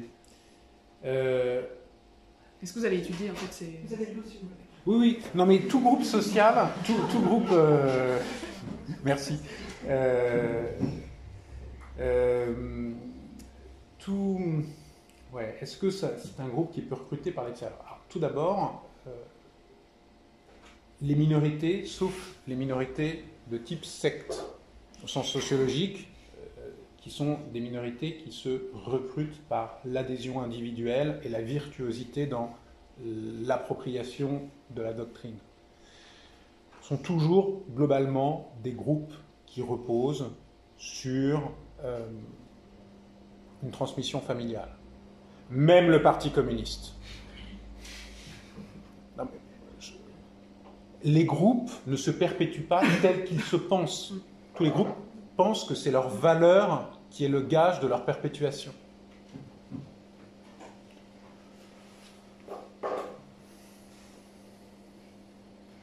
En fait, c'est des logiques institutionnelles, euh, mais, mais, qui dépendent toujours aussi d'un contexte plus global, ce qui fait qu'une dynamique institutionnelle qui est porteuse dans un contexte, elle peut s'avérer euh,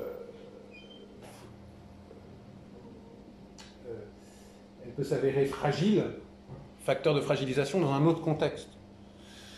Euh, bien, donc, donc, il euh, n'y a pas de, enfin voilà, je, pense que euh, les minorités religieuses telles qu'on les, qu'on les connaît, tels qu'on les regarde, prenez la minorité juive, c'est une très forte logique familiale, c'est une très forte logique clanique. Et il ne faut pas l'interpréter exclusivement comme une conséquence de la forme même de la foi juive. C'est aussi une conséquence du fait minoritaire. Très souvent, on confond les deux. Euh, de la même manière qu'on confond l'universalisme du catholicisme avec juste une hégémonie culturelle. Alors, bien sûr, oui, il y a des catéchumènes et donc euh, il y a des baptisés, mais enfin, ça, n'inversera absolument pas la tendance. Ça n'inversera absolument pas la tendance parce que euh, les catéchumènes, en gros, ils sont porteurs d'un rapport individuel à la foi. Et, quand on valorise les catéchumènes, on, valorise un, certain type de rapport à la religion qui est le type du converti, c'est-à-dire du virtuose, de celui qui, s'approprie totalement ce qui était extérieur à son système de valeurs et qui en devient et, qui en devient euh, enfin voilà, qui en devient qui devient source normative de système de valeurs encore plus que ceux qui en ont hérité. C'est la figure du converti. Mais ça, des, modèles de diffusion par la conversion, bah, ça reste typiquement une dynamique sectaire au sens sociologique, c'est-à-dire ça reste une dynamique qui ne peut être qu'élitiste. Pourquoi est-ce que les grandes catégories populaires, la majeure partie des Français, se détachent du christianisme? Est-ce que c'est un rapport aux valeurs? Est-ce que c'est un rapport à l'adhésion? Non. Ça, c'est annexe. C'est d'abord un rapport au conformisme. Quand le catholicisme est dans une position d'hégémonie culturelle, les catholiques pratiquants qui sont minoritaires, les catholiques pratiquants réguliers, ils étaient déjà minoritaires il y a 50 ans. Mais, c'était une minorité à 20%. Ils étaient déjà minoritaires. Mais ils bénéficiaient d'une hégémonie culturelle. Ce qui signifiait qu'ils étaient un modèle qui polarisait les attitudes. Ce qui fait que vous aviez toute une large partie de la population qui se conformait à ce modèle, mais sans le surjouer, et donc le catholicisme, quand il était majoritaire, le catholicisme populaire avait pour rythme une pratique saisonnière, déjà. Mais la, pratique saisonnière suffisait à rester dans, polarisé par le modèle des pratiquants réguliers. Vous me suivez? Donc, les pratiquants saisonniers étaient la première marche d'un catholicisme pratiquant. Et ça se renouvelait tout le temps comme ça. C'est-à-dire que des pratiquants, il y en a qui sortent, hein, parce que trop de pratique, hop, ils sortent, et puis eh ben, on a des nouveaux zélés qui se recrutent à partir des moins zélés. Ça fonctionne comme ça. Euh, eh bien, à partir du moment où la position hégémonique du catholicisme s'effondre, ça se fait sur ces 50 dernières années, bah, le modèle du catholique pratiquant régulier, c'est plus un modèle d'intégration. Vous savez, moi j'ai travaillé, je prépare un livre sur, la, sur les controverses autour de la religion populaire dans les années 60 on trouve des courriers euh, sur euh, les, demandes de communion solennelle dans les années 60, ou pourquoi veut-on que son enfant fasse une communion solennelle? C'est parce que bah, euh, bah, c'est comme le grand-père, c'est comme moi, et puis bah, si on ne fait pas sa communion solennelle, on n'est pas quelqu'un de bien. Parce que, parce que tout se confond, si vous voulez. Ça ne veut pas dire qu'il y a moins de foi. Parce que poser l'adhésion en termes de foi, c'est déjà poser le problème d'une manière élitiste. Les catégories populaires, l'adhésion, elles le font elles ne le font pas à travers la maîtrise d'une doctrine, enfin, elles ne formalisent pas l'adhésion à travers la maîtrise d'une doctrine, mais formalisent l'adhésion à travers le franchissement des rites, le rapport au corps. Donc, euh, donc, donc, donc, ouais, donc les baptisés, merci, il faut m'aider à suivre le fil. Ça, je commence ça va, à, va pas marcher, quoi. On ne peut pas recruter par exemple. Oui, oui. Donc ça ne va pas recruter de la même manière. Et, et, en gros, ce catholicisme populaire qui tenait par conformisme en raison d'une position d'hégémonie, il se défait par conformisme parce que l'hégémonie culturelle s'est déplacée. C'est le conformisme qui a maintenu le catholicisme populaire, c'est le conformisme qui le défait, l'hégémonie s'étant déplacée. Et ça, c'est quelque chose que qui est très difficile à penser aujourd'hui pour les catholiques, c'est que la diffusion de la foi à de très larges masses ne peut pas reposer sur le modèle de la conversion qui est un modèle élitiste, valorisant le savoir et la doctrine. Ça ne peut reposer que sur le modèle du conformisme. Sauf que c'est un gros mot, conformisme. Mais le conformisme, c'est le mode d'appropriation populaire des valeurs et des normes. C'est l'imitation d'un style de vie, d'un mode de vie qui est reconnu comme meilleur.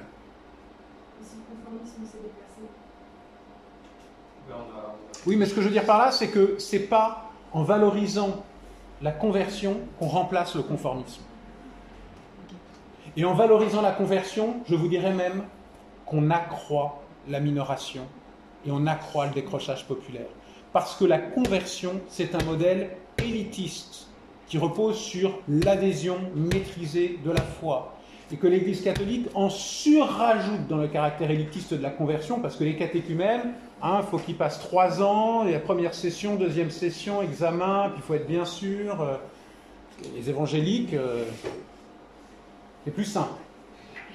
Et donc c'est plus populaire. Et ça repose moins sur une adhésion, repose sur un apprentissage intellectuel que sur un rite intégrateur très fort. Regardez comment ça se passe. C'est le rite qui rend, et c'est le conformisme qui rend, c'est les pratiques qui rendent populaires des valeurs. Parce que la pratique des GMG, n'allait pas justement à l'encontre des pratiques de conversion, puisque c'est attirer les masses. Et puis il y avait quand même pratiquement, d'ailleurs, la question je crois bien, parce que vous alors oui, mais les GMJ, euh, est-ce que, ça, est que ça attire euh, des chrétiens périphériques en dehors, quand, ça n'est pas organisé dans le pays? Ben, Je vous dis en tout cas, cette année en France, non.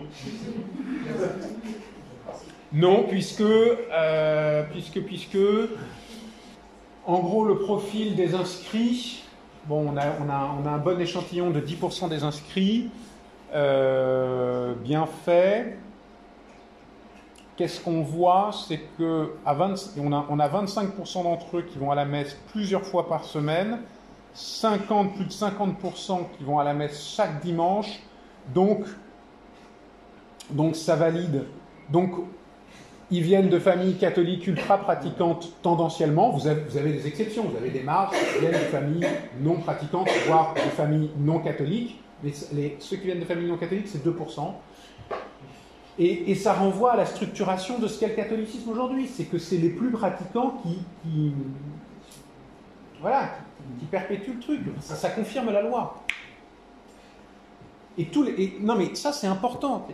Là-dessus, euh, bah, Daniel Hervieux-Léger s'est complètement planté. Euh, en pensant que le renouvellement du christianisme allait venir des avant-gardes les plus ajustées aux nouvelles valeurs dominantes. C'est ce que l'on ne voit pas avec le temps. Et typiquement, ce que montrent les différentes enquêtes, c'est que tendanciellement, tous ceux qui adoptent un système de valeurs qui est plus conforme aux valeurs dominantes, se situent sur un processus de détachement. Alors ne me faites pas dire ce que je ne dis pas, ça ne veut pas dire que ce sont ces valeurs qui détachent, on peut aussi très bien dire que c'est lié à la recomposition de la base du catholicisme, que ça produit un effet d'éloignement. Euh, je ne sais pas du tout, euh, est-ce qu'il faut en revenir au modèle des premiers chrétiens? Enfin, je pense qu'on n'y est pas du tout. Je pense qu'on n'y est pas du tout. Et en plus, en plus le, processus de minoration, il ne faut pas oublier que le catholicisme, il devient minoritaire. Il est tout à fait possible que dans les 15 ans, euh, voilà, ce soit plus la première religion véritablement de convaincus en France. Hein. C'est le, sociologue Claude Dargent qui dit, qui regarde les courbes de ferveur avec la population musulmane et qui dit, qui les courbes se croisent. Sauf que, sauf que le catholicisme ne deviendra pas comme l'islam, ou l'islam comme le catholicisme, parce que le catholicisme demeure une ancienne majorité culturelle. Et qu'une minorité qui est une ancienne majorité culturelle conserve des ressources symboliques, des ressources de pouvoir, des ressources institutionnelles considérables par rapport à d'autres types de minorités. Donc en cela, ça n'en fait pas une minorité comme les autres, et ça en fait aussi une minorité très éloignée euh, des premiers chrétiens. Et c'est aussi ce rapport à la mémoire de la majorité qui divise beaucoup les catholiques dans le rapport à la minoration. Alors, dans une contre-révolution catholique, je, raconte toute la controverse qu'il y a autour de l'idée de communauté dans les années 2000, entre tout un, ensemble d'intellectuels catholiques.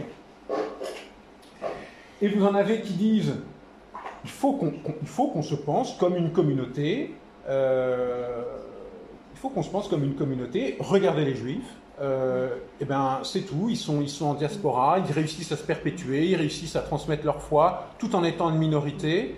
Et, euh, eh ben, euh, inspirons-nous peut-être de ce type de, de, de modèle minoritaire.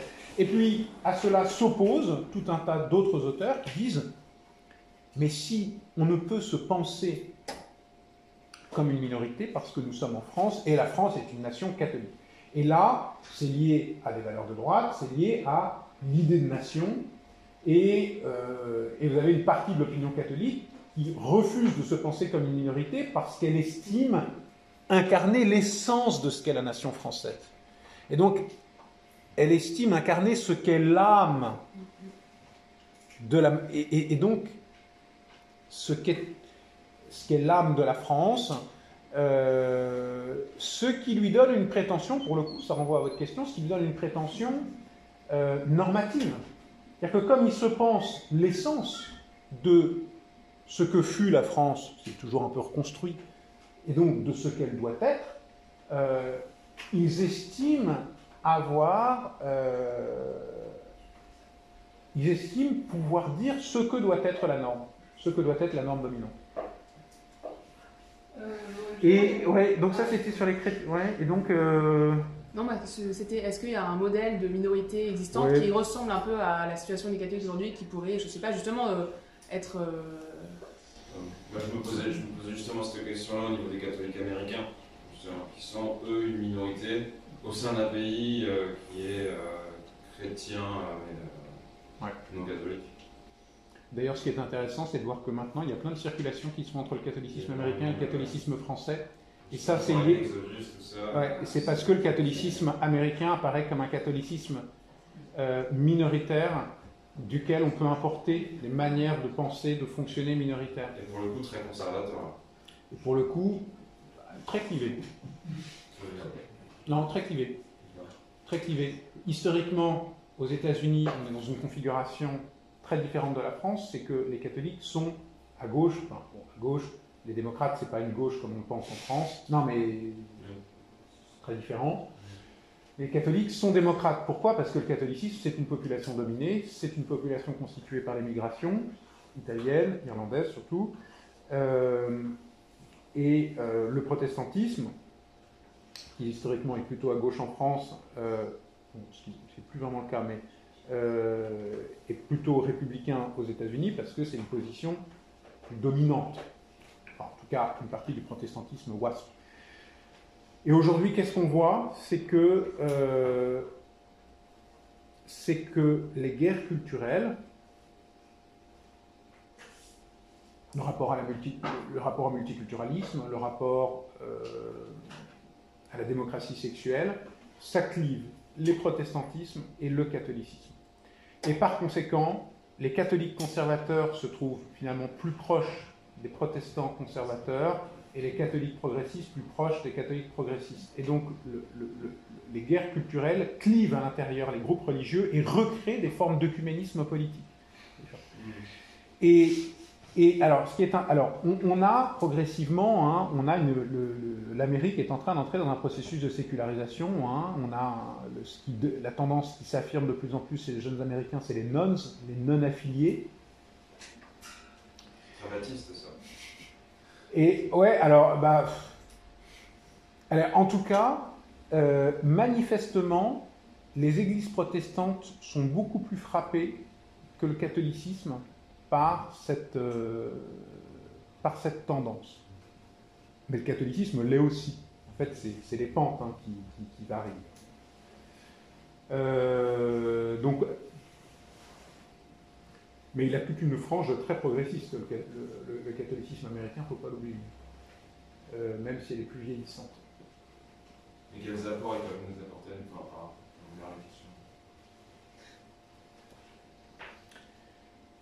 Bah, ce qu'on voit, vous avez une paroisse d'ailleurs qui est la Sainte-Blandine qui a été un peu emblématique de ça, c'est que bah, typiquement aujourd'hui le, catholicisme va chercher des modèles dans des christianismes minoritaires, hein, donc évangéliques.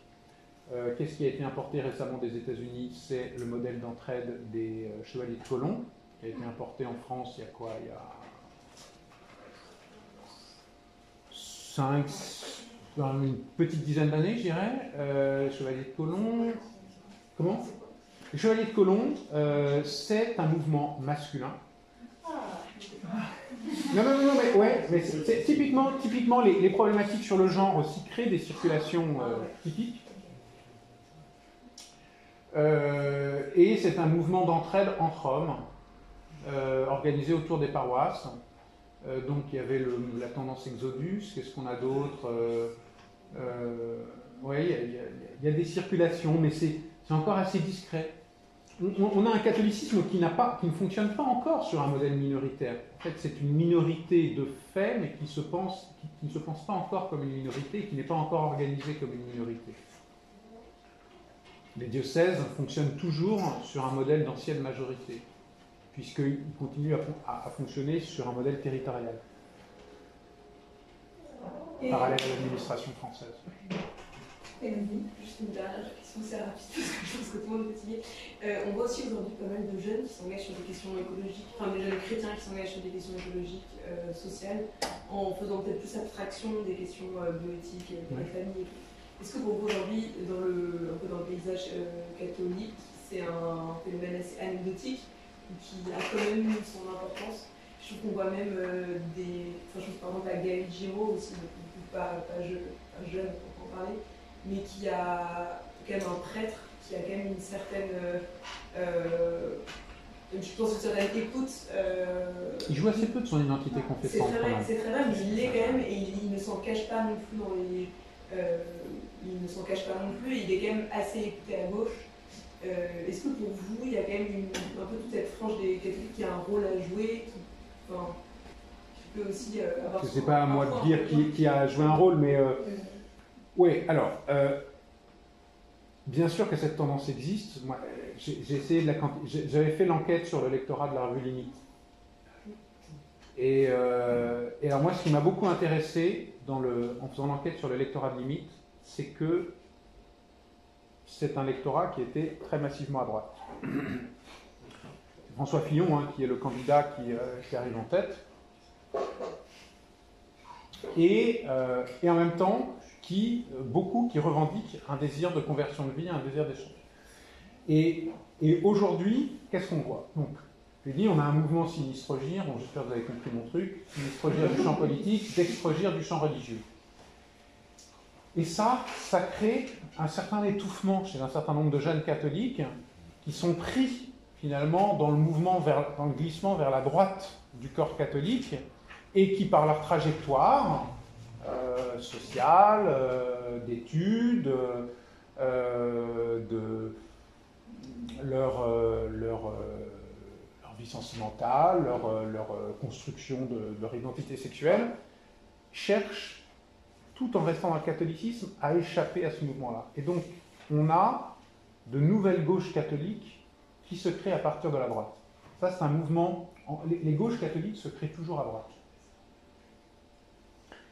Euh, de personnes qui ont une socialisation de droite, mais qui cherchent, qui, en raison, par exemple, typiquement de la question écologique, voyant les résistances, ou même un climato-scepticisme de droite, se trouvent, sans forcément être de gauche, se trouvent par des phénomènes de polarisation repoussés vers leur gauche. Trouver des logiques d'action. Pour moi, c'était ça qui était très emblématique dans ce lectorat de droite de limite, qui vient chercher dans limite un déplacement vers la gauche pour trouver un oxygène que, et, des réponses à des problématiques voilà, écologiques que la droite ne fournit pas. Mais, mais ça ne crée pas forcément une nouvelle gauche catholique pour moi, ça, crée une gauche de droite. Parce que. Euh, ouais, ça crée une gauche de droite parce que, parce que ce sont. Parce que c'est, c'est, une polarité. Enfin, parce que c'est un, c'est un besoin de se, de, se, de se distinguer de la droite, mais qui souvent reste toujours suspect euh, aux yeux des gauches. D'ailleurs, ça a été, c'était assez emblématique pour moi dans la trajectoire de limite, c'est qu'ils ont eu euh, beaucoup de mal à, se faire euh, reconnaître. Et, finalement, leur, leur influence, elle s'est exercée comme une influence sur la droite par une proposition de gauche. C'est en ça que, ou plus à gauche, c'est en ça que c'est une gauche de droite, c'est-à-dire que c'est une gauche qui n'existe que dans un rapport à la droite. Mais c'est une gauche qui n'existe pas dans son rapport à la gauche. La gauche s'en fout complètement. Enfin, quelques exceptions près. Euh, c'est une gauche qui n'existe que dans son rapport à la droite, qui exerce une force de traction contre ce phénomène de polarisation. Euh, donc oui, ça joue, elle existe cette tendance. Et euh, je t'ai vu Marie-Hélène. Et ensuite, mais ça me semble, ça me semble quand même assez, euh, pour l'instant, assez, euh, assez limité. Ça me semble assez limité. Si par exemple l'enquête JMJ, on a demandé un positionnement politique, on a demandé aux inscrits de positionnement, de se positionner politiquement. Alors on en a, euh, on en a 15% qui se disent d'extrême droite. On en a 40% euh, qui se disent de droite. On en a 20 qui se disent au centre, 8 qui se disent écologistes et 5% euh, euh, qui se disent de gauche. Alors, l'extrême gauche 1%. Comment? Pourquoi? Alors, eh ben, pour moi, c'est en raison de la question. Parce que la question telle qu'elle est formulée, elle identifie l'écologie au vert. Elle identifie l'écologie au vert. Et je pense que si on avait posé une seconde question, plus sur le positionnement écologique, on aurait toute une partie de la droite qui aurait. Tu pas ça en ben, non, mais ça ne pouvait pas apparaître dans la question. de droite, c'est forcément une, écologie qui est liée à une certaine xénophobie, enfin, on le voit notamment dans euh, Soyez écolo pour éviter euh, l'arrivée des populations migrantes, euh, des exilés. Non, ça me semble plus complexe que ça. Et du coup, il n'y a, pas une question un peu. Ça me semble un point de vue de gauche. mais de la même manière, de la même manière, non mais de la même manière qu'un un, un, type de droite dirait que le problème des écologistes de gauche, c'est qu'ils ne peuvent pas distinguer le combat écologiste du combat pour euh, la reconnaissance de l'égalité des sexualités, ce qui n'a rien à voir. Donc là-dessus, euh, mais non, moi ça me paraît beaucoup plus, complexe que ça, et attention à ne pas écraser, d'un point de vue de gauche, les droites sur l'extrême droite. Les droites, c'est un espace complexe, comme les gauches, c'est complexe les gauches. D'accord? Eh bien, les droites, c'est pareil. Et donc, il n'y a pas que la xénophobie, il n'y a pas que... Euh, et, d'ailleurs de la xénophobie, il y en a aussi au sein des gauches, la question de l'islam a complètement polarisé et divisé les gauches depuis plus de 15 ans, ce n'est pas qu'un problème qui traverse les droites. Donc, euh, euh, non, non, non, il y en a beaucoup qui sont... Euh, alors, il y a par ailleurs, historiquement, vraiment un écologisme de droite qui est très lié à une fibre agrarienne, qui est très lié à euh, une fibre, à une esthétique romantique, à une, à une valorisation des terroirs et à une valorisation, c'est vrai, pour le coup, d'un type de société assez euh, Mais du coup, on reste toujours sur la question un peu féodale de la, de la nationalité, de l'identité à, un territoire, de la protection de ce territoire. Ouais. Euh, oui, non, non, mais ensuite on reste dans la matrice nationale, oui, c'est sûr. Emma, oui. Non, mais c'est pour revenir sur limite parce que je pense que effectivement c'est plus compliqué que ça. C'est-à-dire que pour moi, limite, c'est plus un carrefour de critique de la modernité et beaucoup de critique de la technique où peuvent se retrouver des personnes qui fonctionnent de manière assez différente politiquement, de rien, mais qui restent avec effectivement une part importante de personnes de droite.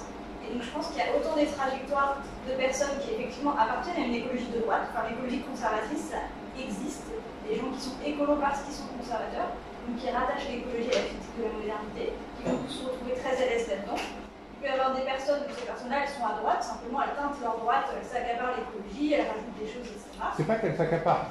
Non. non, non, non, mais là-dessus, n'oubliez jamais aussi l'histoire interne des Verts et le fait que la branche conservatrice végétarienne a été écartée. Mais elle, elle était là à l'origine. Il y a toujours une écologie conservatrice, et après, il y a des personnes qui vont chercher des idées nouvelles et qui vont effectivement cheminer vers davantage la gauche, mais rester dans une forme de gauche qui, euh, bah, par exemple, par rapport aux questions de bioéthique, se sentira pas à l'aise pour aller voter euh, euh, très à gauche ou pour voter pour le vert. Et du coup, je trouve que ça dessine plus un paysage complexe. À la fin, la revue limite avec des trajectoires de personnes qui sont très différentes. Et pas forcément, je n'aurais pas une lecture unique de les gens qui sont limites. Moi, c'est plus un carrefour où il se passe plein de choses dans tous les sens. Et du coup, j'ai toujours dit, bah, moi, pour moi, c'est une revue euh, critique de la modernité et qui est plutôt sur la critique de la technique et qui, du coup, a créé un truc un peu flou où on pu se retrouver plein de personnes, où ça peut permettre à des personnes de faire des cheminements mais où ça a pu aussi euh, voilà, accoucher, encourager une écologie conservatrice, ça peut créer plein de phénomènes. Et du coup, je trouve que c'est. Enfin, faut pas lire dans les mythes, il se passe ça uniquement, c'est plus un ensemble. Non, je suis d'accord. Après, les chiffres de l'enquête montrent que euh, la sociologie ne regarde pas les trajectoires individuelles, elle regarde les régularités. Donc les, trajectoires individuelles, bien sûr qu'elles y sont, mais moi, ce qui m'a intéressé, c'est de voir c'est justement de penser, euh, parce que la, revue aussi a évolué, a évolué entre le début qui était très, était très ni gauche ni droite, et puis à la fin où il y avait un positionnement de gauche plus assumé. Euh, eh bien, cette évolution, cette évolution intéressait un public de droite. C'est ça que je trouve intéressant, parce que quantitativement, quantitativement, c'est un public de droite. C'est un public de droite. Donc voilà, moi j'insistais juste sur cette tendance dominante, et donc pour illustrer mon idée de gauche-de-droite, mais bien sûr que, euh, voilà, ensuite c'est un carrefour, mais les profils de gauche, il y en avait dans le lectorat, euh, il y en avait, et on voyait même que, enfin voilà, c'était...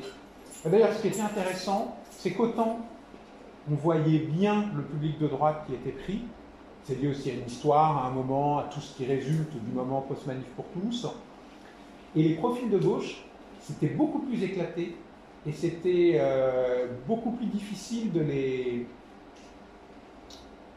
de, de, les cerner. Merci.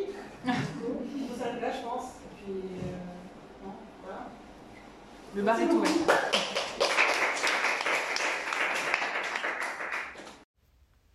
Merci pour votre écoute. N'hésitez pas à venir nous retrouver pour une prochaine conférence au café Le Simone, 45 rue Vaucourt, dans le deuxième arrondissement de Lyon. À bientôt.